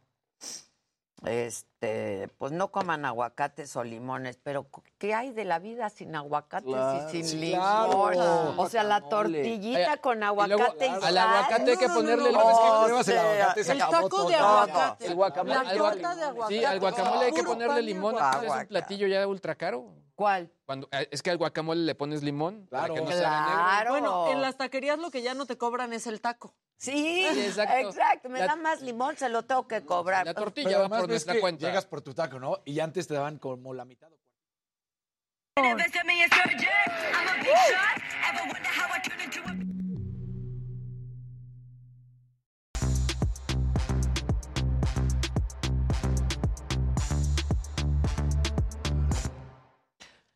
Estamos de regreso. ¿Cómo que denle algo a la niña de rojo Camila? Le dimos su guitarra de Ángela claro. Aguilar. A ella le tocó la de. Ángela. Aunque me anda difana- difamando. Sí, te difamó, te difamó. Actualmente es difamación. En el pasado no lo sé. Actualmente es difamación.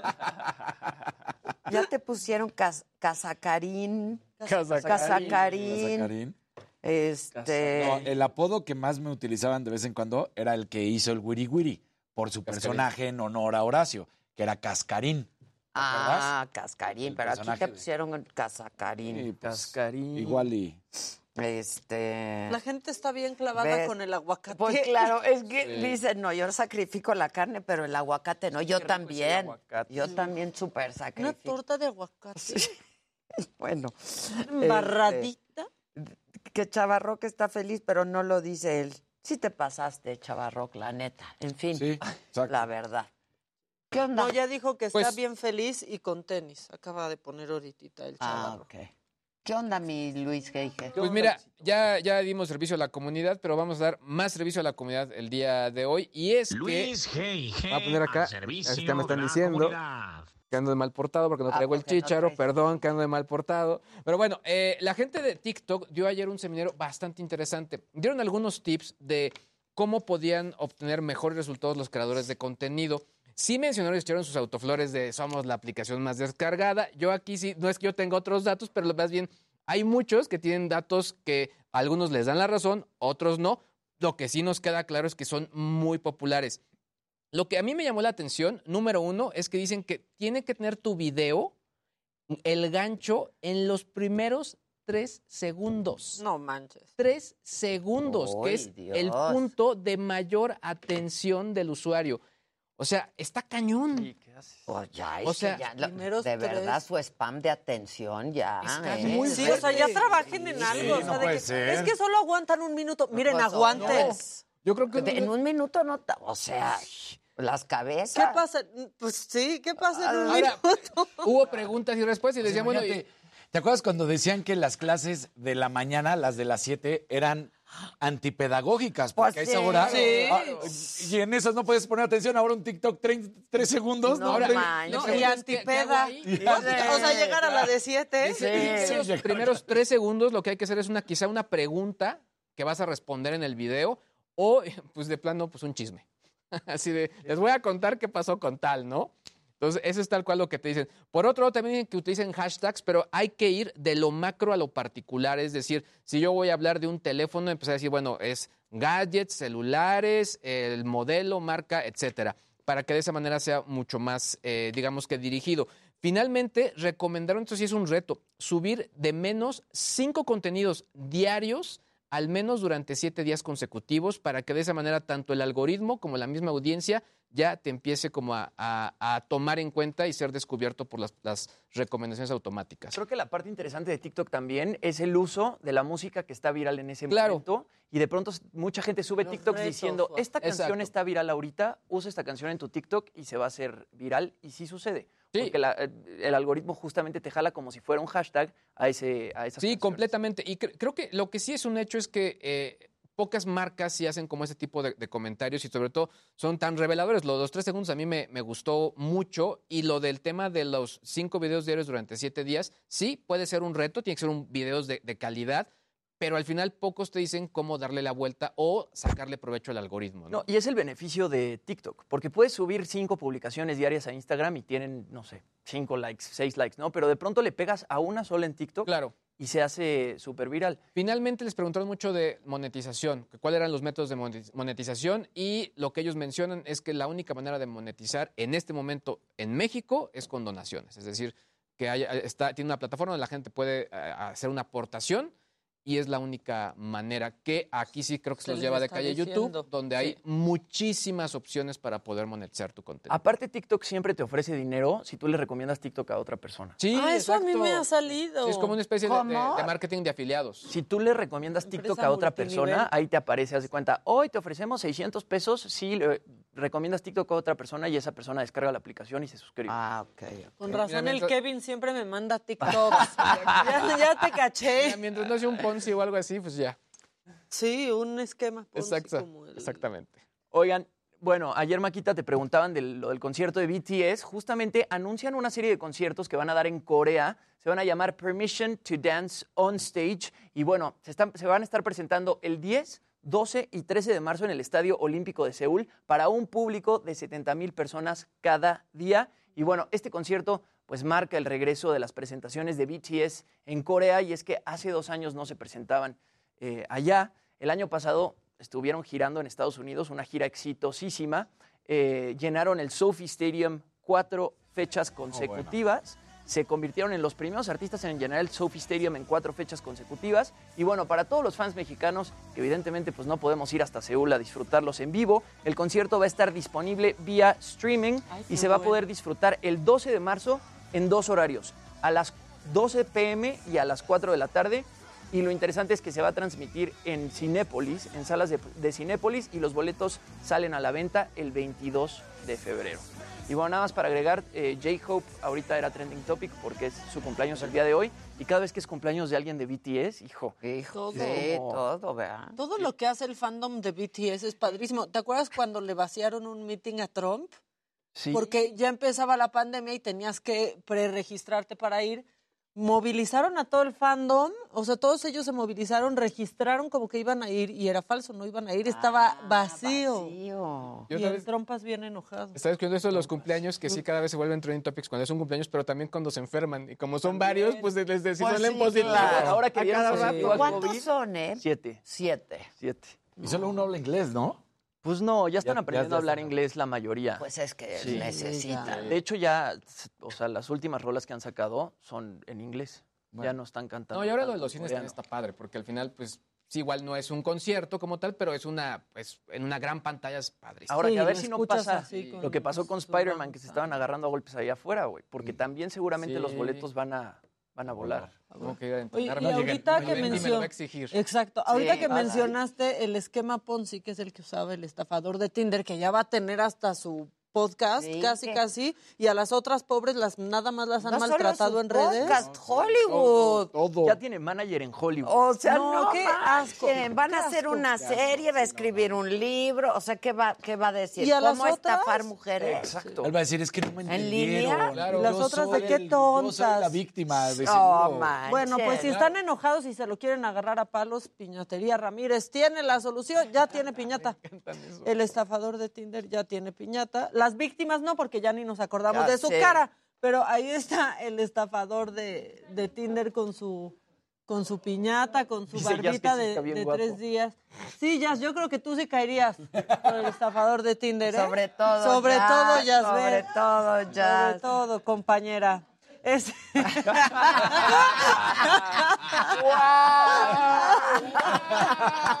Yo también caería, Yasbet, no te preocupes. Yo también caería en el esquema. Yo, yo caería.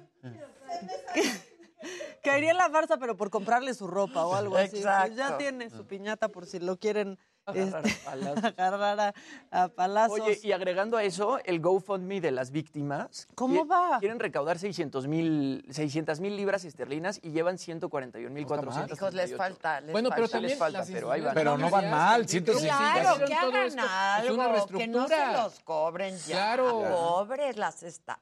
Pero es que lo, lo dieron. Es que es el- no, yo lo sé, pero al es final que lo dieron. Fue consensuado, Sí, es que le si tú mandaron lo la das, tarjeta, o sea, sí sí fue... puedes generar una reestructura.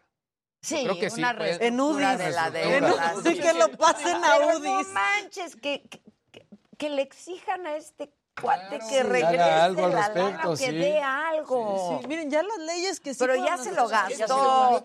Entre aviones, helicópteros, cenas, ¿Y no champaña, acuerdas? caviar. Esa escena del documental en la que en un momento el güey ya es pobre y está en un, en un hostal y con la barba Sí. crecida. Comiendo las obras. Todo enojado porque le están vendiendo cosas. No, Para no hacer spoilers. Sí, claro. No, ya Oye, estas lo que, ya no se lo que es bueno spoiler. también que hay que bueno, ya, recordar es que la selección Ropa. femenina inicia hoy su A camino. propósito de las mujeres Sí, ah. estafadas. ¿Eh? A propósito de las mujeres a las que no que cuidan. a decir. Sí. Sí, a propósito A de mujeres de mujeres. Sí fue medio a fuerza, sí fue medio a fuerza. Pero entraron las mujeres al Sí, final ok. del A día. propósito de mujeres que no exigen sus derechos básicos, la selección femenina. Que no apoyan, en pocas palabras. Enfrenta hoy a Surinam. Esto es camino a la Copa del Mundo, que es en 2023. Hijo, Casarín, ¿Qué, tal? Que no digan que no. El partido de Surinam, esto es algo nuevo. Oye, ¿eh? es la selección mexicana. Luego dicen que no hablamos del fútbol femenino. Ahí está. El partido es a las 8 de la noche. eh, Los dirige Mónica Vergara, no se nos olvide. Y en esta primera fase de la eliminatoria están en el grupo A, junto a las selecciones de Puerto Rico, Antigua y Barbuda, Anguila y Surinam. Y así, bueno, pues es lo que vamos a tratar de que se consiga el pase sin problema. ¿Ya quieren escuchar? A, a las pobres mujeres que tienen Sí, sus sueños. viene mucho A al ver, venga, caso venga. ahorita. Claro, de una vez. Ahora sí. No quiere escucharlas, ¿Cómo Jerry. ayudarte, oye? ¿Y cómo defenderte hoy? ¿Qué se hace en estos casos? Viene, caray? viene, bien. No, pues que Jerry no. No, que Jerry no quiere escucharlos. Bueno, este. Ya está regaño ayer. ¿Ya ves? aire, ¿Ya ves? Casarín. Ya se enojó, tranquilo, Casarín. Hijo, Oigan, a ver. empoderado.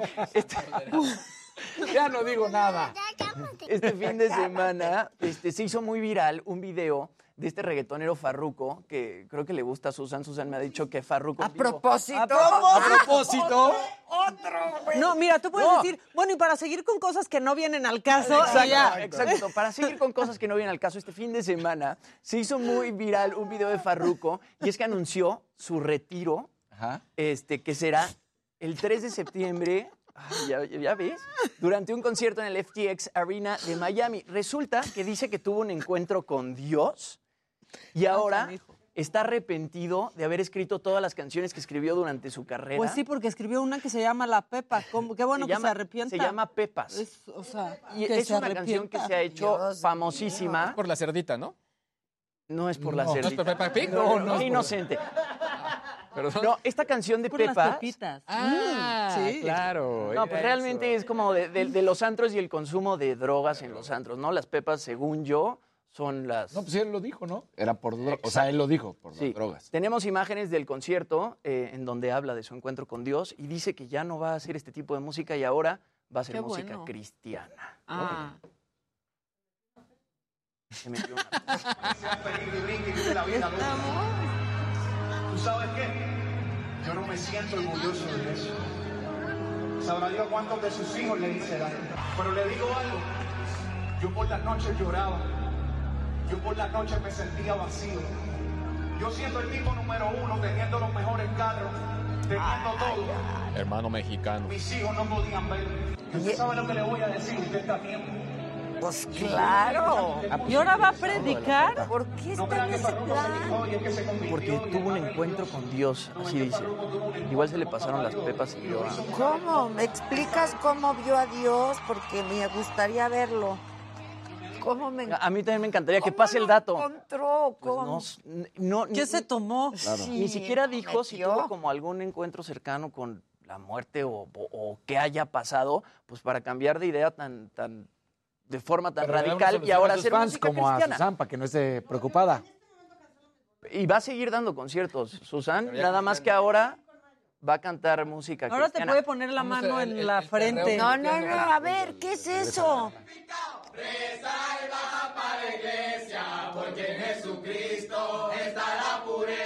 No. Es la, Pongan la original, por favor, porque es padrísima. sí, la original es padrísima. Y yo creo que esa le gusta más a Dios. Sí, me gusta más. Ese sí es como Dios manda.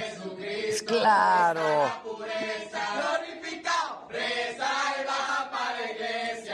Pues al parecer hay gente que sí va a ir al concierto de Farruko. No, la comunidad de música cristiana es, Es gigante, es sí. gigante. Es- pues sí. Pero Sí, sí. Un giro así de un artista que Sí. cantaba de, de cosas Bueno, para la comunidad cristiana De es la buena Pepa. noticia. de la pepa. Y, ¿Me La permites gente un nergazo? riendo mucho de Peppa Pig y Luisito. Es que te quiero abrazar. Oye, ¿me permites un nergasm, Adela? Sí. Se anunció ya la nueva temporada de Stranger Things, eh. Stranger Things 4. Ay, yo no he visto volumen ni la 1 uno. se estrena el 27 de mayo, volumen 2 primero de julio. Eh, sí rompen un poco con lo que nos tenían acostumbrados, que normalmente la lanzaban más pegados a Halloween. Pero bueno, eh, es una serie que ha sido importante para Netflix. Creo que podemos decir que es de sus pocas franquicias que genera un gran fanatismo. Yo sí estoy muy interesado en saber qué es lo que va a suceder. La Sin temporada embargo- 3 a mí ya no me enganchó. O sea, sí vi la 1, la a mí 2, me pero la gustó. 3 Yo- ya... A mí la 2 fue la que no me gustó, la 3 me, me gusta un poco más. Esta creo que ya más, justo como me pasó con eh, La Casa de Papel, pues ya quiero saber qué pasa, Ajá, o sea, pero creo que no tengo altas expectativas. Por lo pronto, para los fanáticos de esta serie, 27 de mayo y 1 de julio, eh, los volumen 1 y volumen 2, Stranger Things 4. Stranger Things 4. ¿Tú viste? Dicen ¿la has aquí que- visto? No. Yo Cosas tampoco. extrañas. Farruko fumó sapo, que es como la ayahuasca. Ah, entonces el por sapo eso es peor. decidió- Es, es, es, peor. es DMT más puro y directo y... O mejor, no, O mejor, perdón, no o sé. mejor. Pero sí, el sapo dicen que es muy fuerte. ¿eh? Es poderoso. Poderoso. Y el sapito. El sapito. ¡Uh! Pregúntenle a Belinda. Sapito. Sí, la Beli. Te mandamos besos, Beli. Ve, Bueno, otra, que también se le van encima. Sí. Es que ya dejen de ser machistas. ¿Pero qué? Pues todos burlándose que si estafó, que si ellas eh, hacían comparativos del estafador de Tinder con Belinda. Ah, bueno. Ah, sí, había memes así que se iba Sí, transformando. O sea, ya, en serio. Tengo un. TikTok de tres segundos. Pero luego. Pero tú en TikTok eres muy viral, Adi. Y no- Con y tus, no son con tus segundos, antifrases. ¿verdad? Pues algunas gustan, otras no. Pero. Como todo. Como todo. todo. Como todo. Como todo. ¿Y tú quieres, este, hablando ¿quiere- de todo esto? Sí. del Mira, algo y- que viene mucho al caso, no, es que, a ver, yo no sé y quiero ponerlo a consideración de ustedes y de los que nos están viendo, si esta diputada de Morena estaba defendiendo a José Ramón López Beltrán o no, porque creo que ella ni sabe. O sea, al final, Sí, ya juzguen sé ustedes. ¿Qué dijo? ¿Qué dijo? Ya sé, ya sé. Vean. A ver. gente no quiere políticos ricos, la, la gente quiere políticos honestos. Callen ya con lo de José Ramón, callen ya, porque nadie les cree, nadie les cree sus mentiras, nadie les cree, búsquenle y no encontrarán nada.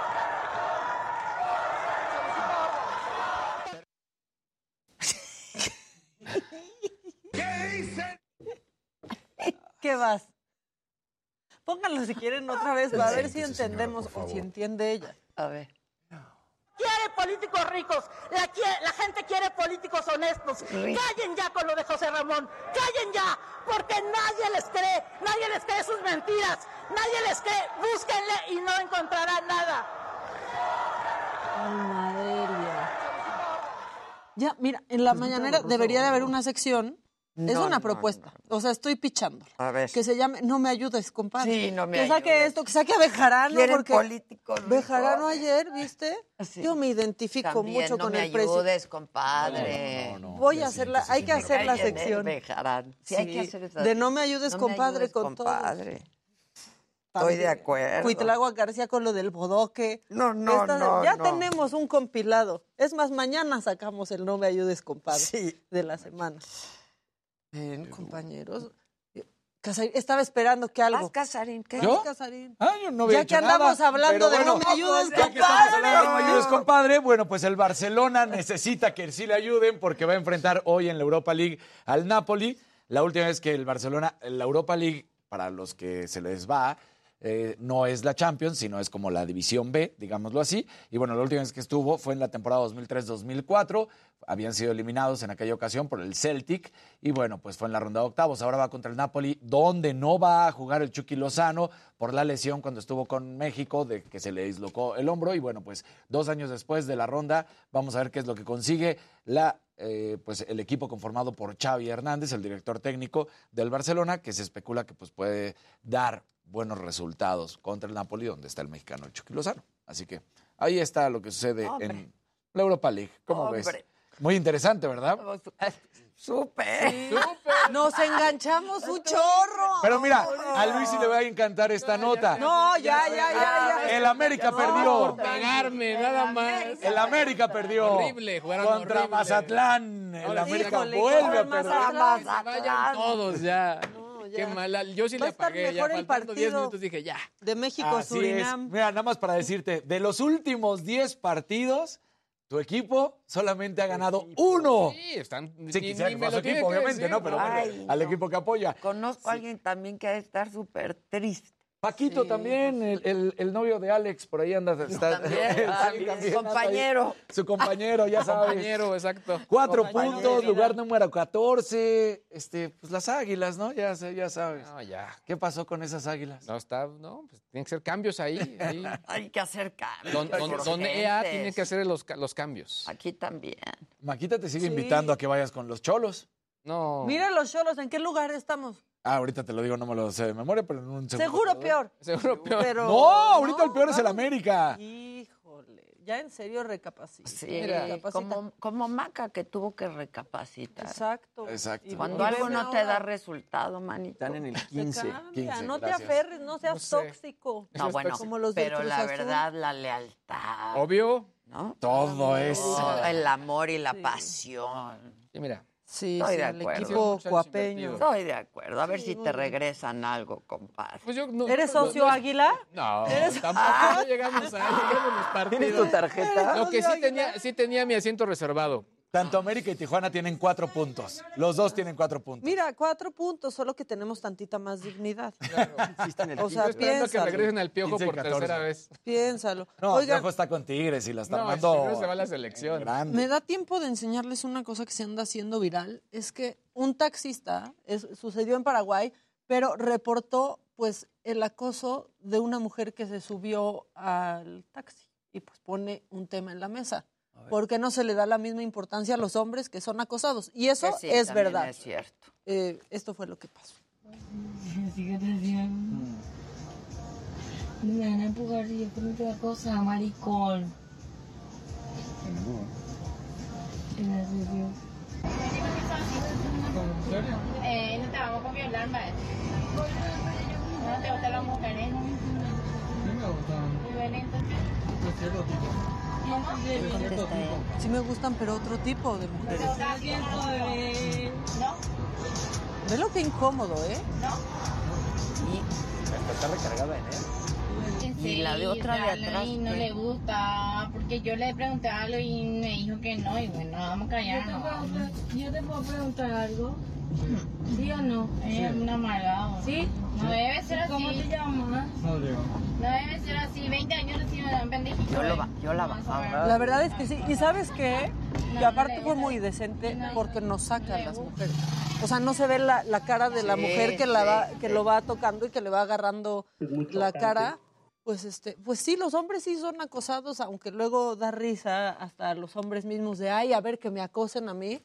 Este, pues no, Sí, vean la cara sí. que traía el pobre hombre cuando lo estaban acosando. Solo un momento de No, reflexión. no, hablando pero de las la mujeres verdad, estafadas también, pues hay hombres Claro. acosados. hay hombres acosados también. para que vean hombres que no es un halago el acoso. Vean la cara de este Exacto. pobre hombre. Sí, La verdad. sí, sí, sí.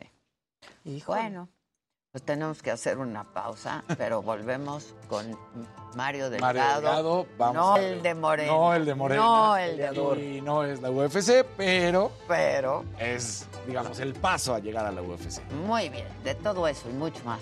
Esta mañana, quien me lo dijo? Adela, no se vaya.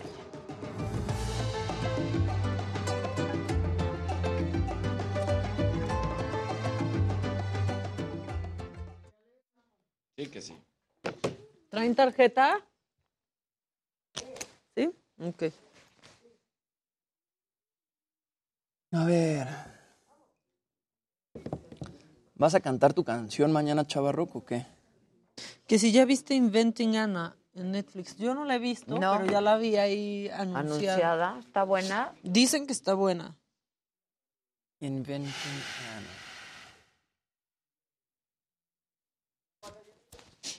Dice Carmen Araiza, Luis, please dime cómo puedo ver el contenido de HBO Max americano desde Canadá. Aquí está muy limitado el contenido. Mencionaste Con el, con Hola, ¿cómo estamos? Con Así como Casarín. Exacto. Mueve todo lo que necesites. Sí, como casar. Pues sí, Casarín.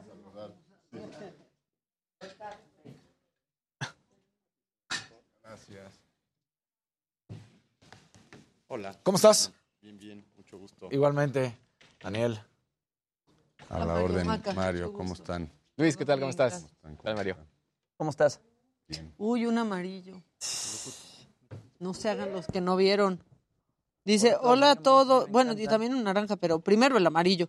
A mí me encantan. Traigo el pendiente de saber si ya nació la Bendy de Casarín. Todavía no. Bueno. Y luego dicen, ¿será que Rondamón se puede echar una bailadita? Venga, Ra- ya se le quedó. Rondamón. Espérate que le están polveando la nariz. Pusieron dos naranjas. Cumbia. Hay hombres estafados. Ahí va, ahí va. Perdón, Mario, es que aquí bailamos por dinero. Sí. No lo entendería.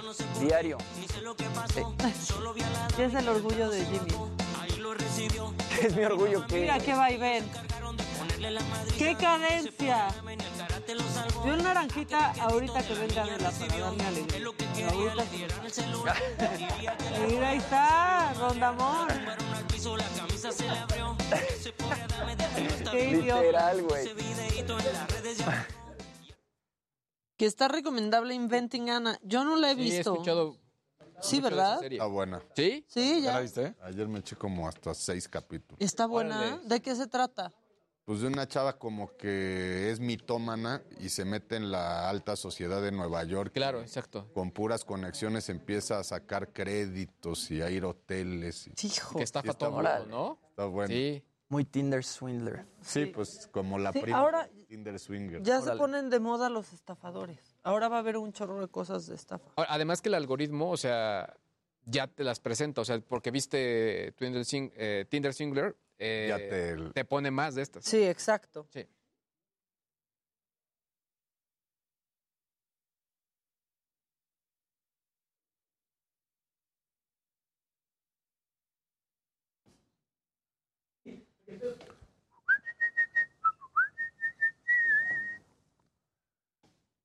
A ver. Vamos a escuchar una cosa.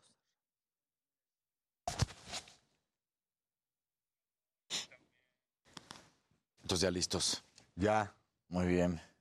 Bien, bien, pues con este proyecto, con el UFC. Ah. Estamos emocionados ahora con el primer campeón que tuvimos, como que está explotando mucho. Pues ya ves que es que ha sido toda esta transformación, porque normalmente cuando hablan UFC o luego te dicen MMA y dices, no, es que es lo mismo, nada más que se vino transformando y ya tiene un rato. Entonces todo esto que sucedió, pues el mismo Caín, que en su momento cómo fue la locura, la gente estaba atrás de él a más no poder, ¿no? Entonces, pues sí. En el UFC 180, que fue el primero que hubo en la Ciudad de México, se vendió en 26 mil boletos en seis horas. Era el récord hasta ese momento de la Arena Ciudad de México. Es que sí, el UFC es una locura. como Es que la una gente locura. No dimensiona bien y luego lo compara con el box, pero el box es mucho más local. Sí, no. Es Y- y Estados Unidos. ¿Sabes qué creo que ayudó también? tal vez. Esta película de Tom Hardy. Este.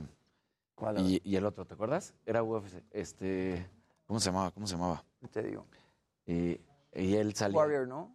¿Cómo? Warrior. Warrior. Esa película. Jaló durísimo. Ay, yo no la vi. ¿No la viste? Tiene. ¿Qué, será? ¿Qué son? ¿Jimmy cinco años? ¿Algo así? Por ahí debe estar. Ahora te digo. Warrior. Y es buena movie. Ok. Este. él es un papá con, con No, dos hijos. 2011, güey. 2011, 10 años. Salvador García Soto, lo saludo con gusto. Como cada noche le doy la bienvenida a este espacio.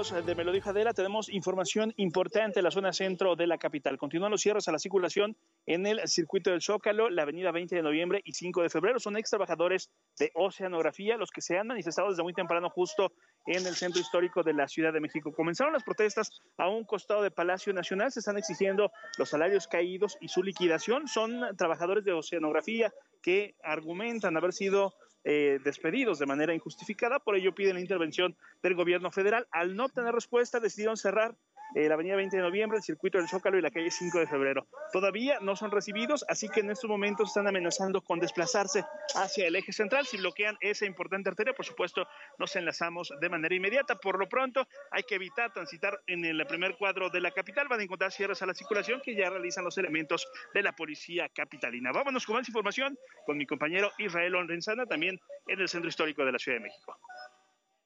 Muchísimas gracias, Geraldo, Gerardo Galicia. Yo tengo información de la Avenida Juárez y es que salió un grupo importante de manifestantes a través del ex central Lázaro Cárdenas. Ellos vienen desde la Avenida Niños Héroes, desde la Ciudad Judicial hasta este punto, Avenida Juárez, frente a la Alameda Central. Está bloqueada la circulación por los manifestantes.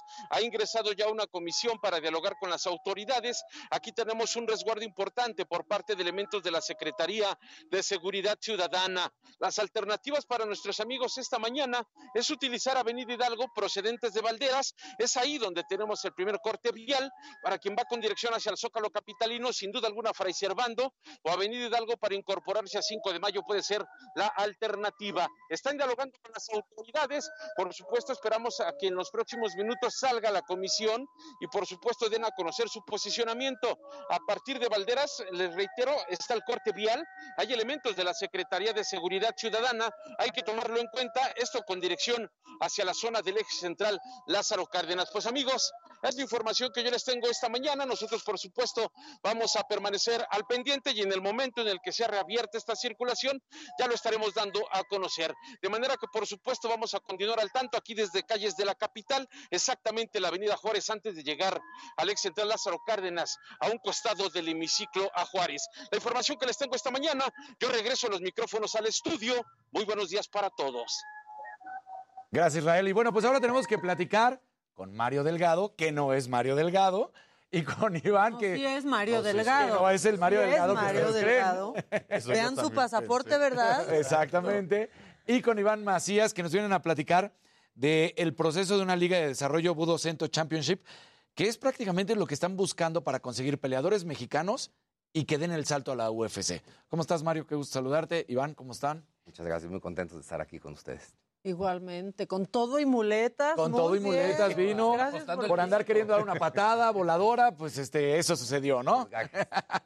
Sí, pues con el gusto de saludarlos y pues platicándoles un poquito este proyecto que nos tiene tan emocionados y tan contentos. Eh, yo tengo 10 años ya narrando las peleas de UFC y trabajo como consultor para UFC. Entonces hemos hecho varios castings en América Latina, Argentina, Colombia, México, donde vamos sacando el casting del reality show del Ultimate Fighter. Y a raíz de eso y la relación que se fue haciendo con Dana White de varios años, eh, pensamos que se necesitaba un punto intermedio entre el UFC y México, porque los peleadores aquí, pues la verdad, la diferencia de las ligas y de lo que reciben de pago, como que no, no nos permite que podamos migrar peleadores al UFC. Entonces, este es un proyecto en conjunto con UFC y Fox Sports para hacer Sí. una liga de desarrollo para toda América Latina y llevar más peleadores al UFC ahorita que ya tuvimos nuestro primer campeón en Brandon. Vino por acá, Vino aquí, Brandon, platicamos con él. Ahora, tú que hablabas ahorita Yo se los mandé. del- del- Eso, Mario. Tú que hablabas del pago, la verdad es que también es importante porque hay que decirlo. Sí, eh, todo el mundo piensa en McGregor y que es el atleta mejor pagado y los millones de dólares, pero cuando se suben al octágono y empiezan a pelear, la verdad es que tampoco es que van por esas cifras millonarias que la gente ve en el box. Sí pueden ganar, pero no es la misma situación. Y lo que decías es muy importante. Falta ese paso de luchadores, de peleadores de México y de Latinoamérica para llegar al UFC. Está como que muy enraizada en los Estados Unidos. Y de aquí es llegar y tratar de luchar y tratar de encontrarse un lugar, pero no es como que esté todo ya dado por sentado para que puedan estar en la misma UFC. Así es. De hecho, el nivel que existe para llegar a UFC es, es muy alto, ¿no? Sin duda alguna es el mejor nivel que existe. Y el nivel que existe hoy en México y Latinoamérica ya está en posición de, de- de estar ahí, ¿no? Y bueno, una de, uno de ellos es Brandon Moreno, ¿no? Que acaba de ser campeón. Irene Aldán está ya como segundo, ¿no? Y entonces, eh, Budo Cento no es nada más MMA, ¿no? También tiene eh, Muay Thai, ¿no? Un deporte espectacular de contacto, eh, pero con una la gente variante. no lo conoce, es un kickboxing, pero más agresivo. Se permiten más golpes en el Muay Thai que en el, que en el kickboxing. Aquí es como magia, ya aparecí. Eso. Perdón.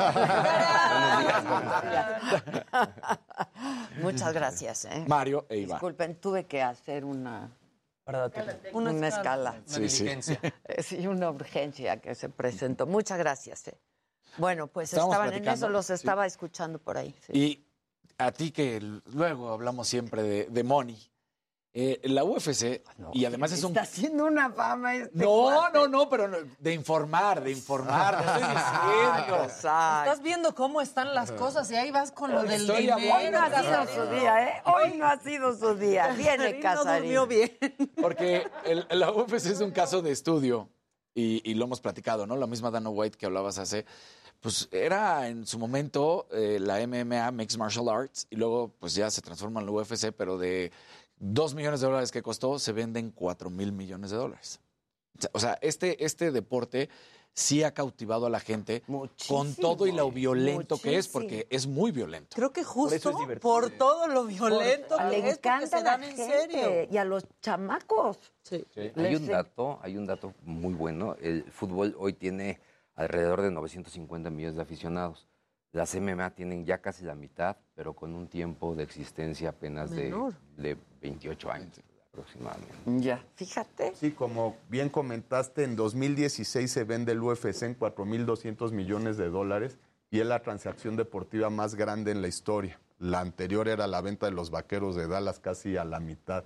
Lo que la gente a veces no dimensiona es que el UFC se transmite en 200 países. Nosotros en la Liga de Budo Centro salimos en la plataforma de UFC Fight Pass que se distribuye a 200 países y a través de Fox Sports en América Latina. Y lo que decías del pago, pues sí es un tema como que recurrente y muy interesante porque muchas veces se ha dicho que los peleadores de artes marciales mixtas, en función del el total que produce el evento, eh, la relación con lo que ganan es muy poco. Pero pues eso prueba lo contrario que Conor McGregor fue el atleta mejor pagado el año pasado. Y eso no es, o sea, me parece que él gana 200 millones de 200. dólares, pero 20 millones son directos de la pelea. Entonces lo Wow. que dice el UFC también, y ahora que lo compra una empresa de representación de talento, es que pone al atleta en un spot donde puede generar por patrocinios pues muchísimo sea, dinero. claro, Entonces, por eso es también como tan controversial. Oye, les pago poco, pero les pago poco con acceso a que tengan, pues... Libertad ellos, de ellos- ellos son su propia Sí. marca, no, no les restringen como en otros, eh, otros deportes, ¿no? Ellos pueden vender. Pero McGregor fue el atleta, El atleta mejor pagado, Pero, El año pasado. Pero volvemos a lo mismo. Es más los que los, patrocinios. los boxeadores. Más, y es- más, más, más. Sí, Es la primera vez que un atleta de UFC es el mejor pagado y eso por- fue por Forbes, entonces Es por su, por su whisky, es por, como bien decía Mario, ¿en cuánto pelea directa? Son 20 millones. Son 20, no es tanto. De hecho, pues el mismo Pero hacen- tres Pero Exacto. Que, que haya tanto patrocinio implica que hay mucho interés, porque por eso la marca lo Así que es. quiere es que se vea. Claro. Entonces, eh, digamos, eh, la popularidad que ha adquirido, la- la- bueno, todas las artes marciales mixtas ha sido impresionante. Impresionante. Sí, hoy más que nunca, el mismo el presidente del UFC, que es pues el gran genio atrás, que empezó como entrenador físico de los hermanos Fertita, los dueños originales, y luego hizo toda la revolución, nos está, bueno, en una reunión con él nos decía que tiene la, el objetivo el UFC de que tanto China como México sean sus más grandes mercados. Piensan que en Estados Unidos se está topando un poco, pero están esperando ese Julio César Chávez de México que no había. Y es por eso que estamos creando esta liga de Budocento, que queremos dar la oportunidad a los... Es súper difícil para ellos llegar a Estados Unidos, todo el tema migratorio para buscar la oportunidad. Entonces es un filtro tan grande que pasan a cuentagotas. ¿Y Ahorita- esto qué sería? Un semillero, digamos. de- Semillero, exactamente. un semillero que es patrocinado por el UFC y por Fox Sports, de donde ya estamos migrando a los mejores atletas. Esperamos una revolución muy grande porque verdaderamente los deportes de combate están cambiando. El boxeo que por excelencia en la época de nuestros papás era el deporte más interesante de deportes de combate, hoy en día no lo es en audiencia porque las grandes peleas de box pues llega a haber dos o tres en el año, pero peleas de UFC tenemos cada semana. Y Cada semana. Sí, ahora no todas. No todas son, son McGregor, las- claro, así no de atractivas. No, y esto que comentaba Mario ya está dando resultados en Budocento porque eh, acabamos, eh, gracias a Mario, eh, de exportar ya talento de Budocento Championship que nació en Budocento como amateur, se volvió profesional y hoy ya tiene su siguiente combate en la mejor liga femenil internacional que se llama Invicta. No sé si quieras comentar algo. Sí, Nadia Vera, una peleadora, como bien comenta Iván, que nació con nosotros desde el- la parte amateur. Otra parte que creo que es interesante mencionar es que nosotros empezamos desde las federaciones amateur. Yo soy presidente de la Federación Nacional de Jiu-Jitsu Brasileño, que es el deporte que da pie a las artes marciales mixtas, y creamos una federación de artes marciales mixtas también.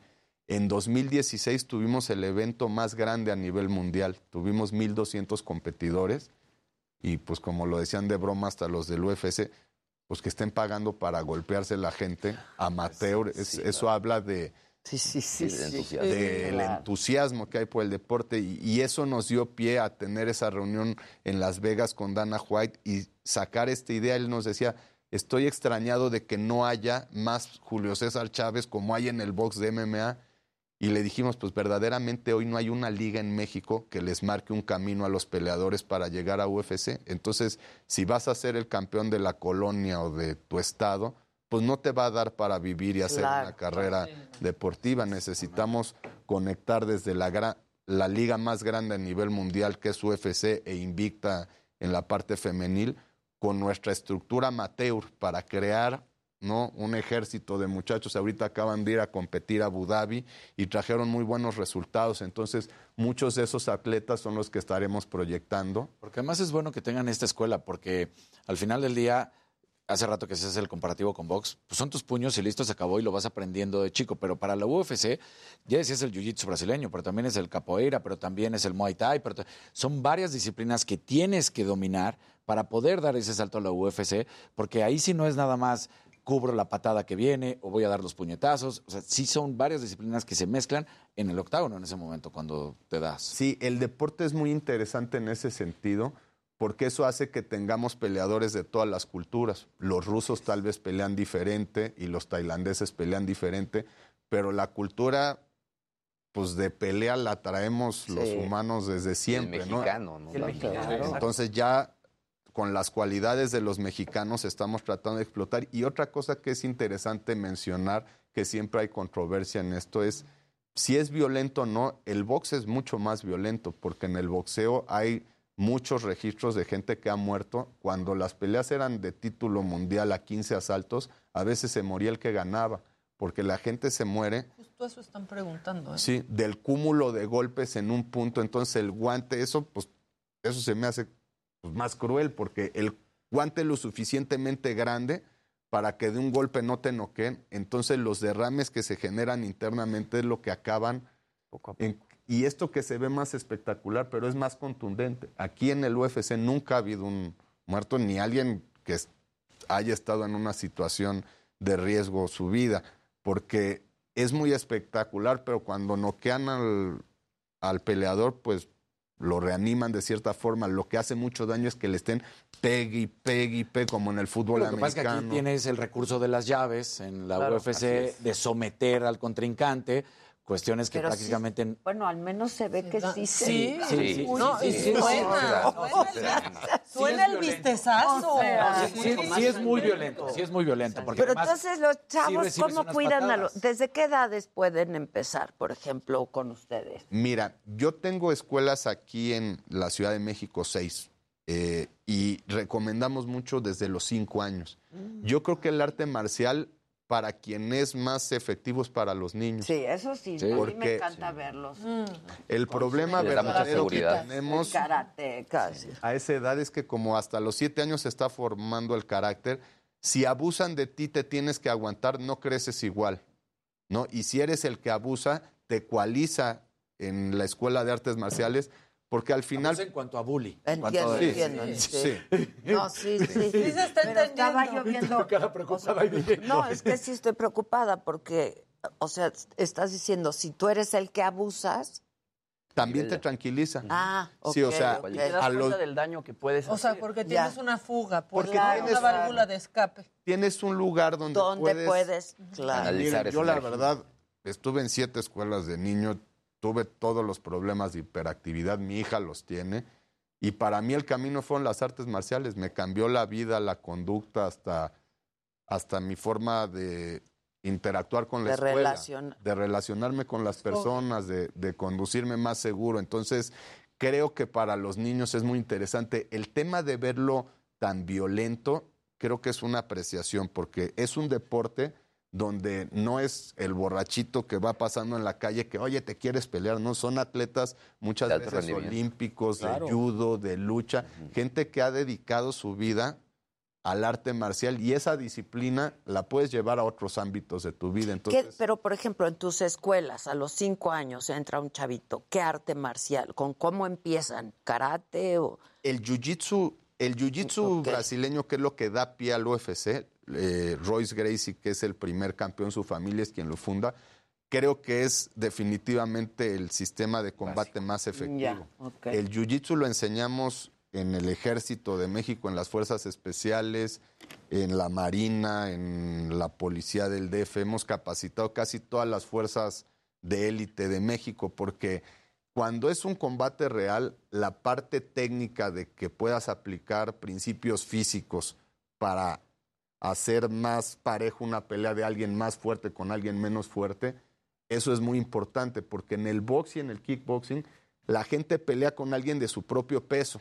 Es un deporte, pero eso no te enseña a defenderte en la calle de alguien más grande porque cuando alguien quiere eh, golpearte o abusar de ti en la calle, pues es alguien que cree que tiene una cierta ventaja. Entonces en eso el jiu-jitsu es muy poderoso. El No saben con quién se meten. Sí, Claro. Estás engañoso y de repente Claro. haces una llave. Como yo. No te la esperas. No te la esperas. Al Budocento, ¿dónde se pueden inscribir? ¿Qué es lo que tienen que hacer? ¿Cuáles son los pasos? Mira, la escuela eh, mariodelgado.mx, ahí encuentran toda la información. Si nos dicen que hablaron de acá hasta Descuento. descuento de la inscripción. Eso. Y en todas las redes sociales estamos como Budocento Championship. Budocento Championship. Que también les queremos regalar unos boletos para este Hay 4 evento, de, ¿verdad? Sí, 4 de marzo. Aquí sí es en marzo el evento. No en diciembre, compadre. 4 de marzo. En el gimnasio Juan de la Barrera ya tenemos con UFC y con Fox Sports eh, arregladas 20 fechas. Entonces, Ah, este año y el próximo año vamos a tener muchísima actividad. Increíble. Qué padre. Ok. Ahí sí. van a dar el brinco. Ok, ok. Ahora, para las mamás que están pensando rápidamente en que estaría padre que sus hijos aprendan, ¿no? Sí. Y los inscriban, pues que estén seguras que no, que no es violento, al contrario, ¿no? Y sobre todo al principio de chavitos, ¿no? Sí, la idea es O sea, es aprender la disciplina. en y su es bueno mayoría. que lo vean, que, que- que- que vayan al evento para que, que, que vean que no es violencia, es un excelente ambiente, es familiar el ambiente, pueden ir niños y el espectáculo es totalmente profesional. Ya.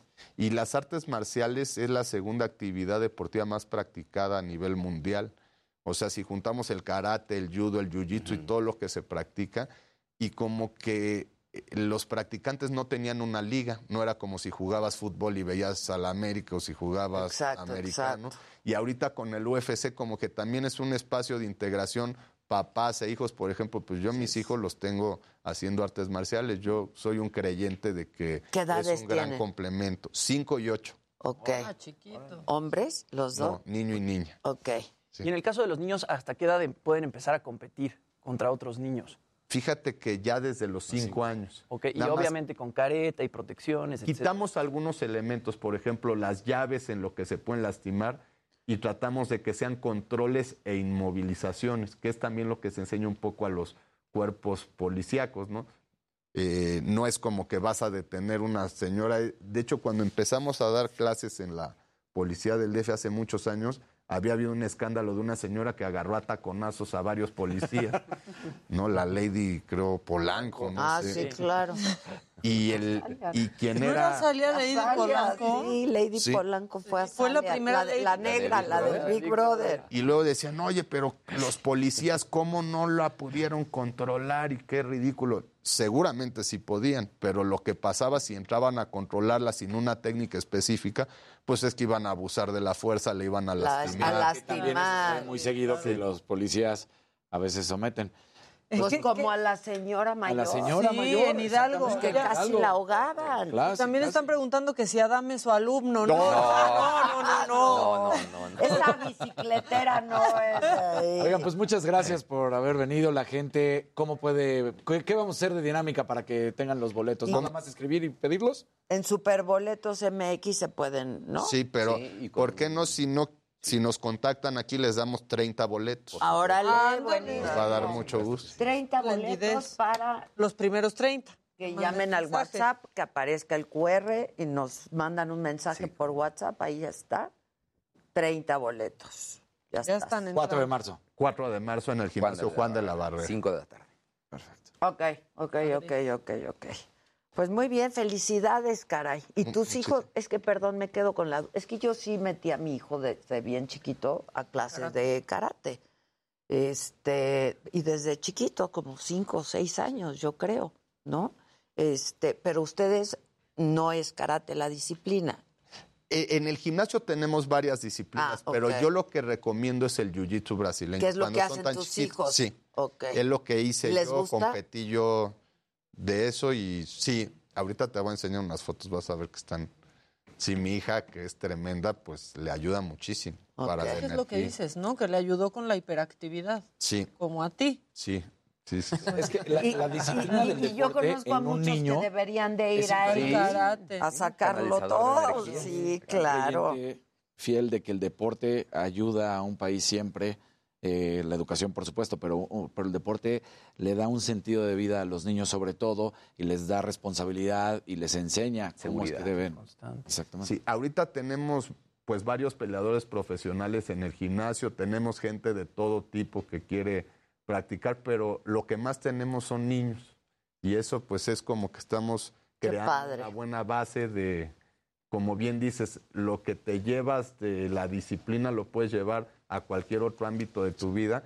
Y como en el jiu-jitsu luchamos a que uno someta al otro, pues yo siempre digo que puede ser más formativo en la vida que algo que te enseña que no te rindas, ¿no? Claro. Entonces, Pues sí, es eso. felicidades. Qué padre, ¿eh? Qué padre. No, pues ya se fueron los 30, ya entraron ¿Ya? más de 30 mensajes, o sea, ya. Ah, Pues ahí están, bueno. solo 30 ya. Ahí- ¿Son dobles? O sea, ¿pueden ir Sí. acompañados? Sí, los chavos. Dos. Eso, Mario. Eso. Muy bien, los Tili. dos. Sí, porque uno culpa no va de solo. dijo, ¿dobles? No, Uno no quiere ir solo a los lugares. Ojalá nos acompañen. Ahí les, Sí. les Muchas gracias. sus 4 de marzo. ¿Qué, qué es? ¿Sábado? Domingo. Domingo. Viernes. ¿Viernes? Viernes 4 de marzo. Pues no, ahorita dijimos que el 3 de Acá marzo era sábado. Era septiembre, ya están bien mal con Ah, es que Era se- septiembre, se equivocó, es diciembre. Ah. Marzo, domingo, cuatro. Dijo es marzo. No, dijo, Sí, al principio no, dijo septiembre. dije septiembre. La fecha Septiembre. real es el 3 de diciembre. Sí. Los Ángeles. Bueno, pero aquí el 4 de marzo, Cuatro de muchachos. marzo. Hay que ir. Viernes, 5 de la tarde. Ya están. Juan de la Barrera. Viernes, Hay que ir. Muchas gracias. Gracias, Sí, Mario. gracias. Gracias. Gracias. Hacemos una pausa y regresamos. No se vayan.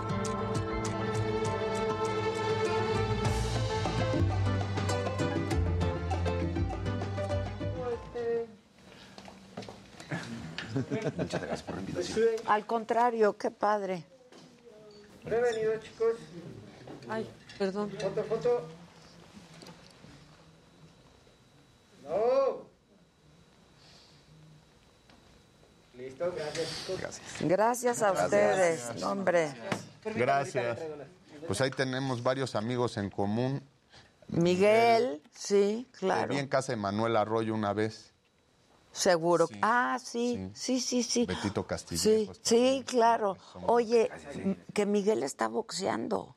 Sí, pues ya ves que ese es súper deportista. Súper clavado Pues ahorita. sus hijos les mandaba el entrenador a su casa. ¿Ah, sí? Sí, sí entrenaban. Leo, me parece que es el chico. Sí. Sí, le gustaba mucho. Fíjate que despierto con él, pero no con los hijos. No, No, pero sí me mucho. contó que está boxeando mucho, que está fuertísimo, dice. Es muy, muy buen deportista. Sí, está cañón. Y él pues nos apoyó mucho con todos los eventos. Sí, sí, sí, siempre qué bueno. querido. Pues sí, Muchas tenemos gracias. varios gracias, en ¿eh? común. Gracias, Bye. ¿eh? A ustedes. Bye. Mucho Bye, bye, gusto. igual. Igual, gracias, gracias. Mucho gusto. Bye. Gracias. Mucho gusto. Gracias. Hasta luego. Sí, gracias. Un Mario Delgado que sí me pone de buenas. Tú hacías algo, ¿no? Hacías jiu Yo hacía Muay Thai, justamente. Gracias. Exacto, exacto.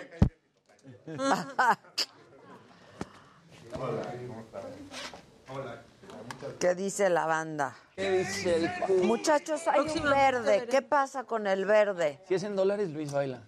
Ah, y yo debía un naranja que dije que cuando tú vinieras. Ah, Por ¿de las manitas. Sí, las manitas. Para que vean que soy buena paga. Muy bien ese ritmo. Muy bien. Eso, las manitas, las manitas. Eso, No me acuerdo la primera vez que se Este, eh, Rubén Caro dice, ya por favor, un boleto. Señor Mario, mi respeto y admiración por esta oportunidad que hace mucha falta al talento mexicano. Es que ya se fueron, te juro, ya están los. Mira, son los primeros 30. Sí, A ver, Llegaron como Rock te pregunta, 50. Señora de la casa, ¿sí me va a recibir mañana? Para la guitarra. Ah, para la guitarra. A ver qué Sí, si llegas a buena hora, pues sí, aquí te la damos. Pero si llegas con ese pin- esa pinche actitud de como que si no te dieron nada, Eh, como de que si el premio de consolación. Sí. Dos minutos. Tal cual, aquí dice Cuprus, por enésima vez, ¿podrían repetirme la marca de lentes de Adela? Estas son Warby Parker, pero ya no hay. Yo he buscado y ya no hay. De estas, vean, mamáquita. Ya, de esos no, ya los buscamos. Están Pero los otros eran los que Warby Parker. Warby. Pero es que es muy complicado comprar Warby Parker. es lo que te iba a decir, no supe comprar Warby No, porque Parker. te piden la que si la prescripción, prescripción, y que si no el eje de tus ojos, ¿qué es Óyeme. eso? Sí estoy de acuerdo. Yo O sea, entiendo- muy yo- Yo sé que difícil. necesito ya una actualización, pero tengo que ir a hacerme el estudio para poder Oigan, pedir por internet. Es que te Sí, deberían es tener muy la opción. difícil. un, rosota. Oh, ahora sí que qué rozón. ¿Quién baila con ese? Es Andrea de la Cárcel. Me caen perfecto, amo el programa. Bien, eso. Alguien ya cobró, Andrea. Eso, eso. Súbanle acá. Eso, que papalotea el tiburón. Eh, eso lo adoro. Ya, claro, obvio. Te amo, Luis G.I.G. No se la te pierdan. amo, Luis G.I.G. Y es el único que si se para no se sale de cuadro. De nuestra toma. Nada más bailé y ya. Ese fue de Andrea de la Garza y Gracias. dice, me caen perfecto, amo el programa. Gracias, Andrea. Ahora ya saben que si hay rojo, bailamos todos el Baby Shark. El señor Zavala. Hasta el señor Zavala baila. Millones de historias. Tus historias. Somos mucho más que un periódico.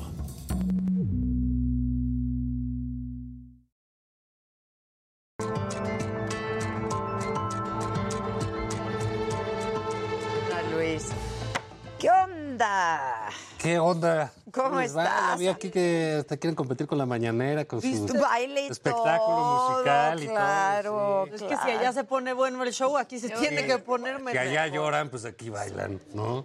¿Qué momento? No, qué momento. Momento histórico, ¿no? Histórico. No, no te rías. No, pues cómo no. Oh, no, güey, a mí Bueno, sí. no, pues ¿qué le pasa? A mí, Mira, es a un mí sí me sorprendió muchísimo ¿Por ver al presidente llorando, la verdad. Pues se o sea, emociona, pues es humano. pues sí es humano, pero híjole, sí, a mí sí me, me, me sorprendió verlo así, la verdad.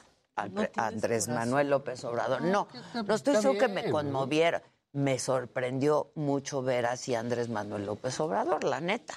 Bueno, pues anda rabioso. Anda rabioso. digamos, pues anda al límite de las emociones, ¿no? Pues sí, porque final le dieron al corazón Pues sí.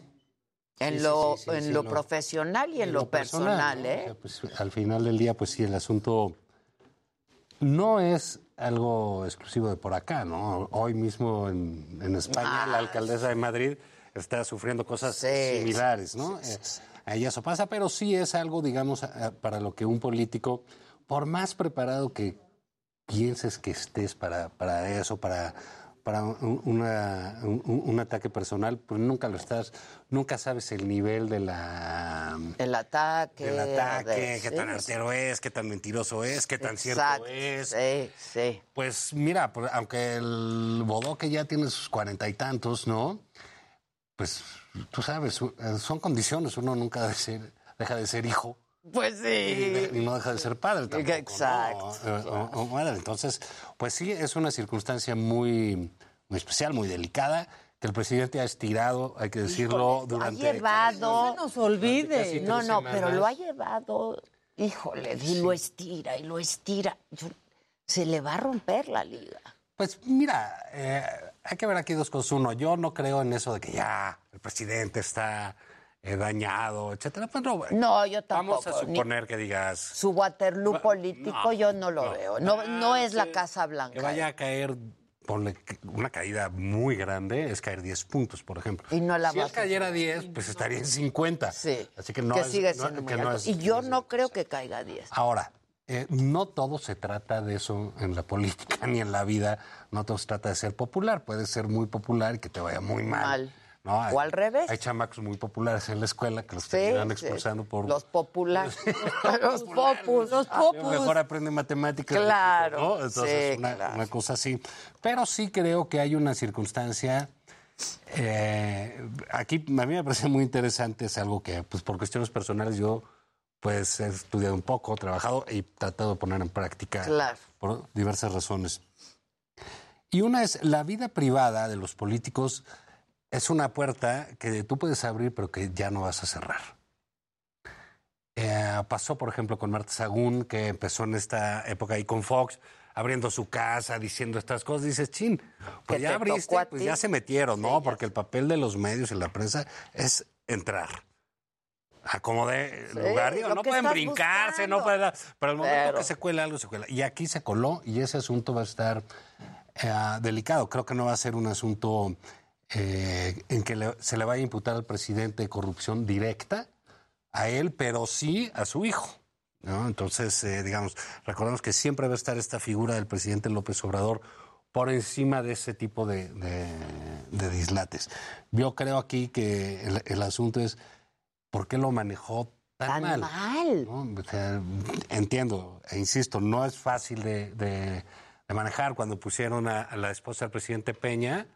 a- Hacer ese Carrera, ridículo. Que acabó regañando a todos, Sí, etcétera. Entonces, sí. Pero ¿por qué? Porque es complicado. Tú piensas que lo puedes decir, que lo puedes hacer y, Y que, no, no, no, y que enseñas y dices y tantán, ¿no? O piensas que como la gente te quiere, como era el Como a la señora, gaviota, ¿no? Eh, pues que te Que lo va a perdonar todo. Y no, a- todo salió al revés. Entonces son cosas eh, delicadas y que el presidente, pues bueno, creía que se le iba a resbalar, creía que se iba a juntar esa Como manera, todo se le resbalaba. todo, y acabó generando un asunto mucho más eh, grande y grave.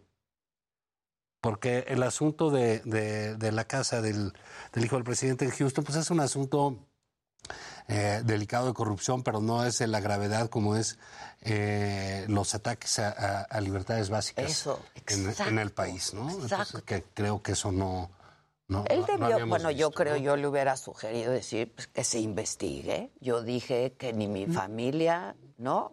Cero, Ni no, nadie. o decir que es una mentira, lo que tú quieras, pero darle, darle, darle una, ¿Por qué crees que lo esté haciendo? una cerrada. Porque, es el diario. estilo, porque cuando a ti te sale todo, este, cuando te están diciendo, oye, este, el narco, oye, el crimen, oye, la inseguridad, oye, Oye, la tu economía, hijo. y todo se te resbala porque pues la gente te protege en eso y te cree en, en tus esenciales, pues ¿por qué va a tener que, que- que cambiar algo? No, pues si le tocan el hijo, pues más aún, pues es mío, ¿no? Pero pues no todo funciona eh, De la de la misma misma manera. Y yo creo, eh, mira, ahí decían la, la semana pasada que no, que el presidente cruzó una línea y yo pienso que el presidente siempre ha estado del otro lado de la línea. Sí. Él Ni no conoce la línea, más bien. Nunca ha jugado a ser el equilibrista del Estado de Derecho. No, él él ha estado del otro lado, ahí juega. Y los que cruzaron la línea fueron los otros, ¿no? O sea, con un reportaje este, fuerte, agresivo, eh, y pues que En el fondo y en la forma. en el fondo y en, En la forma. Bueno, y en la las forma. cosas son agresivas en este país porque el presidente es agresivo y violenta el ambiente todos los días. Entonces no hay manera de, o sea, que De hacerlo de otra pues, si forma. están jugando fútbol y tú llegas con tu tablero de damas chinas, pues seguramente te va a caer un balonazo, te van a dar una patada, Pues, ¿no? pero es que ya hay mucha estridencia, ¿no? Eh, Por todos pues, es- lados. es- eh, está violento el ambiente, pero también, digamos... Pero hay, hay estridencia. Y a él le gusta, ¿no? Esa es otra cosa. ¿eh? Eh, al final del día vemos cómo el asunto del hijo, sí. El asunto con los periodistas, que es donde sigue la bronca, es una cancha que él maneja muy bien.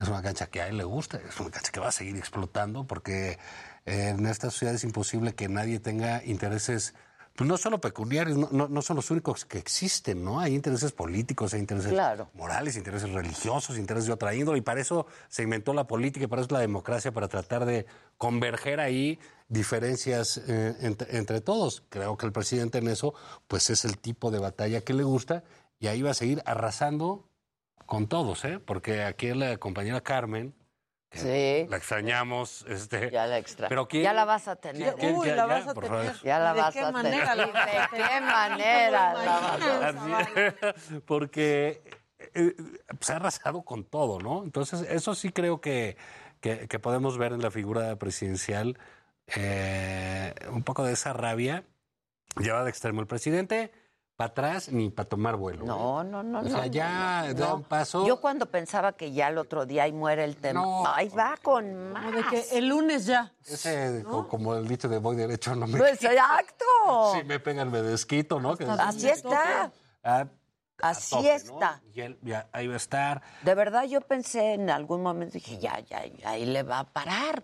Y siguió al otro día, y al INAI, y esto, y el etcétera, otro. sí. Y ya, ahora, creo que el presidente ahí toca ciertas, eh, ciertos elementos que la gente le va a creer, ¿sabes? O sea, digamos, este asunto de la prensa en México, de los medios, sí, eh, y en muchos países, ¿eh? siempre han estado vistos con sospecha por, Sí, sí, sí, por, sí. por la ciudadanía, ¿no? Aquí Porque trabajas en tal empresa Exacto, que tiene ah, interés. de Televisa, eres el imperio del mal, exactamente, sí, ¿no? sí. Pero eso sucede en Estados Unidos. Trump lo... lo- lo- Oye, pues lo- claro, a Fox. A los del New York Times, a todos, claro. pero a tiro por viaje, sucede. Entonces sí creo que ya el presidente está entrando a la zona donde él se siente cómodo y donde puede ganar y donde, y donde es muy ventajoso, ¿sabes? Porque es muy difícil rebatirle al presidente. Este Muy, presidente de la República. claro. Luego a este, pues sí, se te deja ir como se le dejó ir a, A Loret. a, a Loret, pues está cañón, ¿no? Porque una cosa es que te diga conservador, fifí, y ya, pues ya van 10 veces, 30 veces que te dice, Sí, sí, dices, sí, bueno, sí. pues ok, qué desagradable. Deshonesto, ¿no? Pero ya Para decirlo exhibirte menos. las cosas, señalarte y, y, pues abusado con lo que viene, pues no es sencillo, porque el, el presidente... Es el presidente de la República. y, sí. tiene- y si te ven feo, se siente gacho, Sí, ¿no? se siente gacho. Este, entonces, Sí, pues, claro. digamos, estamos en esa, en esa zona de pelea, ¿no? Que, bueno, yo prefiero que esté peleando aquí que con España. y- Yo también, y que con se otros pelee países que sí me da aquí. un poco de... De pena, güey. Es da Sí, sí, pero ¿por qué le- pena. ¿Por qué le emprende así? ¿Por qué tiene que dar esa...? Ni siquiera da orgullo de ser un presidente Sí, que está defendiendo. No, Mira, es vamos a ver esto de los medios. Yo entiendo, ¿no? Esta lógica este, de, de- A ningún presidente le gustan los medios No, ni le han gustado. a ninguno. Ni Les gustarán, los detestan y siempre dicen que digan las buenas noticias. Exacto. Pues, ¿qué, de qué- Dios, qué- ¿qué qué- le importa? qué? Haz tu periódico Sí, mural tú y ya. exacto, exacto. ¿no? Pero digamos, toda Publica historia tú. de los medios en México, pues ha sido muy, eh, muy ligada al poder oficial, ¿no? Entonces, eso es inevitable. Pero de allá que el presidente sienta que todos los demás medios en el mundo, eh, pues, Azcárraga es el dueño. Sí, no, no, no, eh, no, eh, no. El Tigre, Salinas Pliego es dueño del Guardian, ¿no? No, No sé. Pues, o madrazo. o madrazo. madrazo, Sí, ¿no? el dueño del New York Times, pues no. Pues no. Entonces ya que está diciendo, El ¿quién es el dueño del El Washington Post? Economist. Pues bueno, pues el de Se Amazon, aventó no sé si contra el Economist también. Entonces sí, digamos, esas son cosas que dices, bueno, mira, mejor nos damos un tirito aquí en casa, ¿no? Para Sí, que no porque salga- ya qué pena. porque Sí, ya, porque allá qué pena. Entonces, eh, digamos, ha- han sido unas semanas de, de pleito, no sé qué tanto le... le Le, bene- le, le va, le le beneficia, porque hay dos zonas. Una zona, la popularidad, insisto, que no creo que sea un gran desgaste. La otra parte es el desgaste, la erosión alrededor y el ambiente. Cuando tú ves que Sí, ya es lo salen que te digo ya. los gobernadores de Morena y haciendo un desplegado, una cosa así de épocas del PRI, así Sí. viejas, viejas, viejas. Y cua- como decían por ahí, cuando tienes que recurrir a Cuitláhuac y a Cuauhtémoc Blanco para que te den apoyo, pues digo, entonces al parecer algo sí se quebró, eh, digamos. Algo ellos ya vieron que está pasando. Veamos lo que lo, lo que Lo que pasó los aquí. senadores, ¿no? Eso, eso es terrible, eso ¿no? O sea, es. perjudica. No porque O no sea- esperaras de la gente de Morena que dijera estupideces, Sí. ¿no? Digamos, es- están en un concurso eh, cotidiano eh, sobre eso. Pero hacer este eh, esta suerte de, ¿sabes qué? Todos los que no lo quieren son traidores. Pues está complicado, ¿no? Porque pues no es necesidad este, de quererlo. Dos, él encarna la nación, el Estado y el pueblo. Todo. Pues Todo. digamos, esas épocas como que se habían pasado hace décadas, ¿no? Hace décadas. Y las estamos Incluso reviviendo. esos liderazgos tan populares eh, hoy en día, pues eh, tienden a, a tener a la persona como el líder, etcétera, pero no alguien que encarna la nación, ¿no? O, digamos, son, son cosas muy religiosas, ¿no? son, son cosas de fanatismos de esa, de esa índole. Y si tú te das cuenta, El presidente usa mucho eso. Ah, pero mucho, mucho. El presidente tiene un, un liderazgo de, de, de índole religiosa. Es, es de credo, sí, Sí, sin entonces duda. cuando tú ves que le manda una carta al INAI, que no sabe qué es lo que hace el INAI, pero lo hace para, para provocar, para descalificar, Y exhibirlo. para exhibir al otro.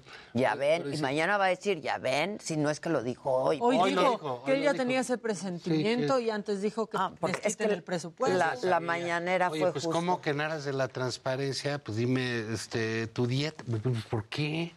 ¿No? O sea, ¿cómo es posible? Están precisamente para hablar de datos públicos y proteger los datos privados, ¿no? Los datos de las personas. Pero en esa carta el presidente habla de purificar la vida pública en México. O sea, ya... Sí, sí. Mira, en la historia de la humanidad, cuando alguien habla de purificar, siempre en problemas todo. O sea, si empieza a dividir en los puros y los que no lo son, es...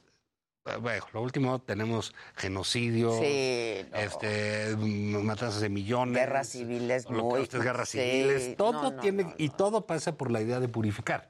¿no? Entonces yo sí creo que ahí el presidente en esta gran batalla que está estableciendo él dice, bueno, pues es que yo quiero purificar, pero vienen los malos, acuérdate. Y que- no me dejan, no me ¿no? dejan. Y estos malos pues tienen comprados a este y este y, y- y al otro. Y dices, qué barbaridad, ¿no? Y entonces, pero ves cómo tiene gente que, como el Fisgón, este monero de, de la Ajá, sí, claro, que vaya y claro. dice, Carmen, te están usando. Sí, sí, Bueno, sí. pues caray, los periodistas, por te guste, O sea, ¿no? recibimos un salario. Pero, pero pues, pues, ¿quién digo, te está usando? Pues tú sabes pues, qué cosas claro, haces, ¿no? pues, ¿Qué sí. decisiones tomas en tu programa? Pero, Y si no te parece, pues te vas. pero entonces a mucha gente, que no es la mayoría de los que lo apoyan, pero que sí son ese núcleo radical, este, esto les gusta. Mucho. Les Lo gusta disfrutan exactamente, les muchísimo. gustan mucho. O sea, es decir, si tú ves la mañanera y ves los comentarios, digo, sé que hay muchos bots, pero algunos así, presidente duro con Loretti, duro con... Mm, No, bueno, sí, Bots que ya nos no. cayeron aquí también, como ahorita ya estaban desocupados, entraron.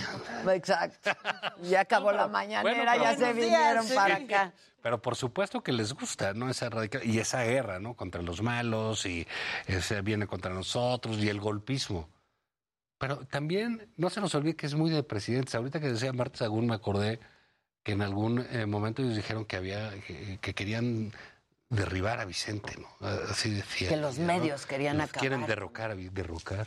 eh, usó esa palabra, tienes razón, A- a usó Vicente esa lo quieren palabra. derrocar. Lo quieren Pero, ¿Por qué derrocar. les pasa que creen que este, pues, Y lo los que me quieren da quitar, cuando los quieren criticar, cuando los cuando literalmente los quieren joder, porque en la vida política una parte te quiere aplaudir y te quiere apoyar, la Y otra hay te quiere otra parte joder. que sí. Y te van a joder tarde que temprano, ¿eh? Porque así es esto.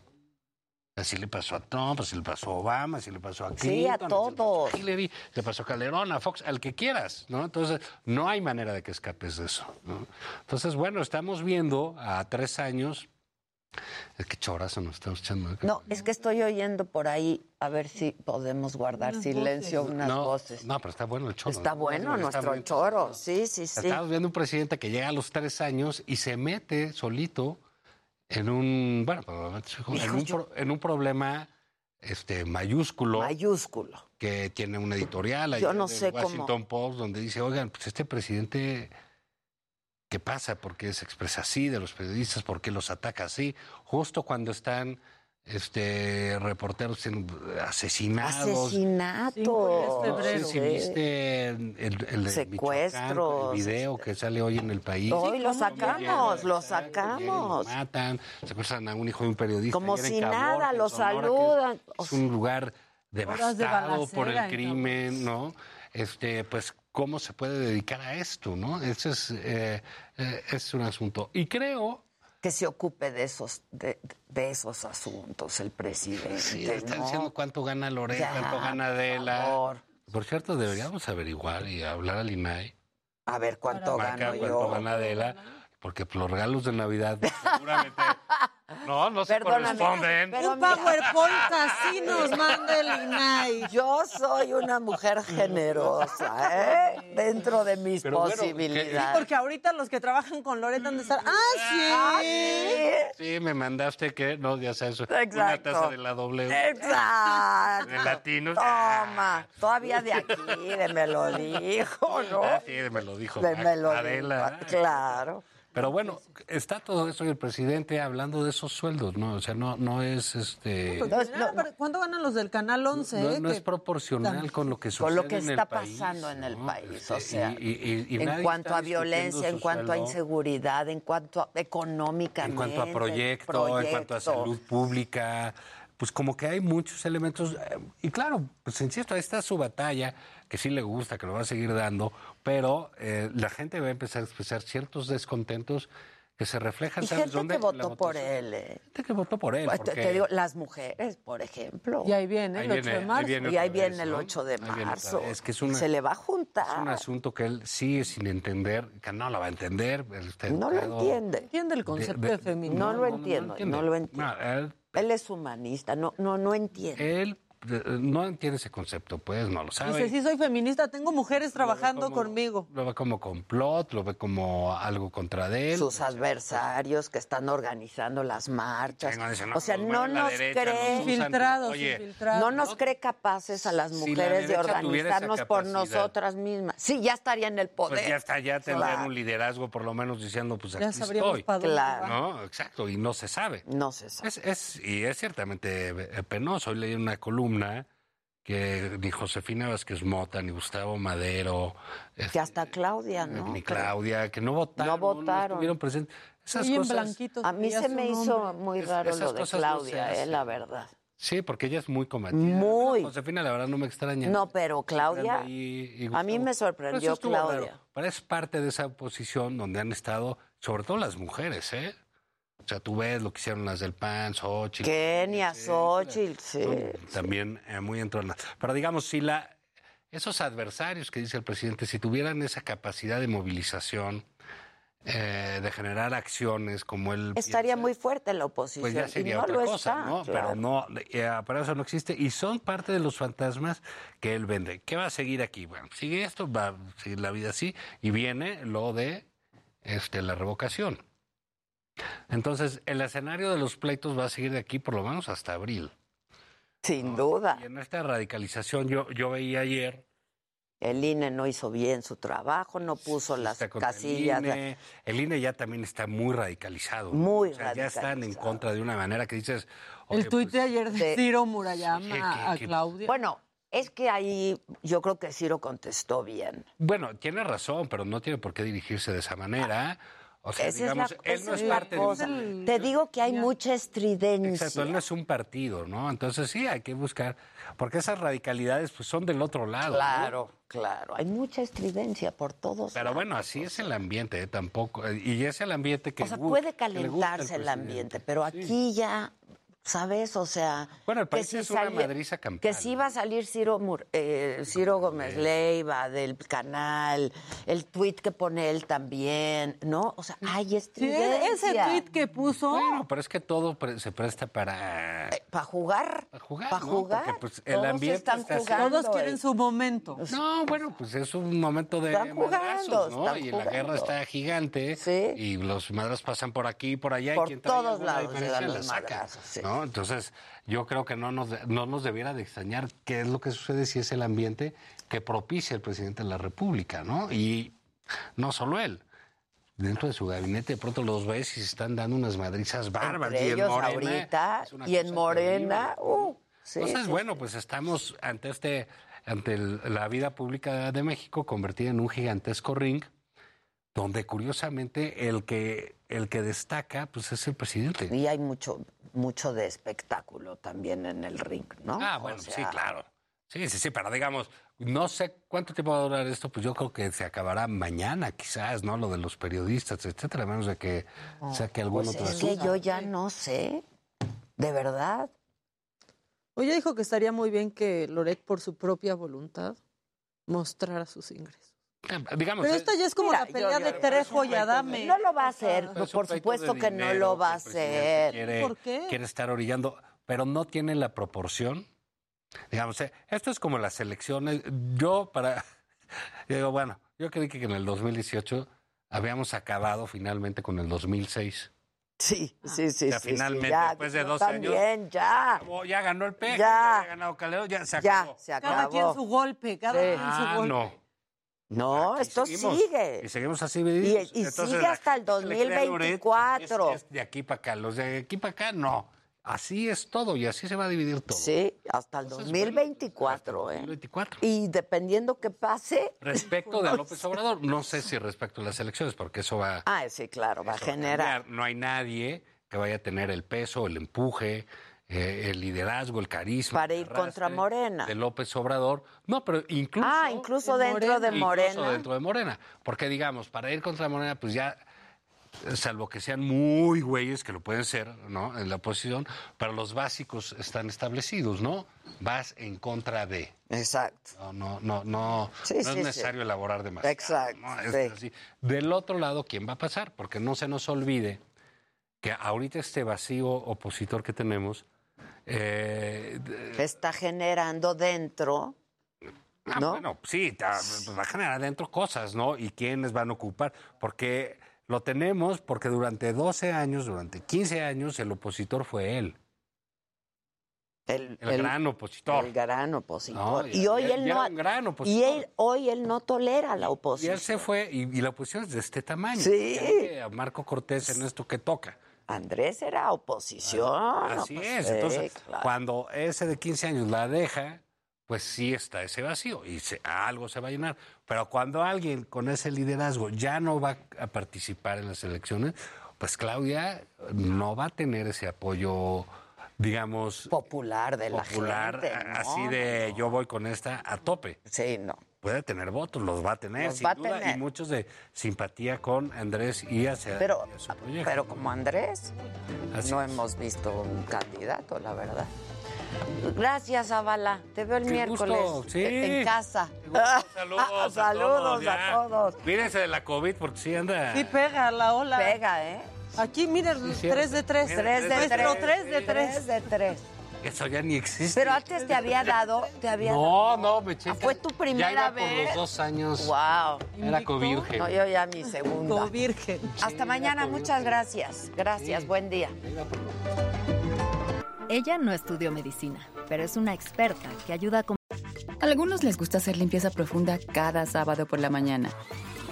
Yo prefiero hacer un poquito cada día y mantener las cosas frescas con Lysol. El limpiador de inodoros de Lysol ofrece una limpieza 2 en 1 al desinfectar el inodoro y el cepillo y eliminar el 99.9% de virus y bacterias. No solo limpies, limpia con Lysol. Con Verizon, mantenerte conectado con tus seres queridos es más fácil de lo que crees. Obtén llamadas a Latinoamérica por nuestra cuenta con Globo Choice por tres años con una línea nueva en ciertos planes al Nemer. Después, solo 10 dólares al mes. Elige entre 17 países de Latinoamérica como la República Dominicana, Colombia y Cuba. Visita tu tienda Verizon hoy. Escoge uno de 17 países de Latinoamérica y agrega el plan Globo Choice elegido en un plazo de 30 días tras la activación. El crédito de 10 dólares al mes se aplica por 36 meses. Se aplica en términos adicionales. Se incluye hasta 5 horas al mes al país elegido. Se aplican cargos por exceso de uso.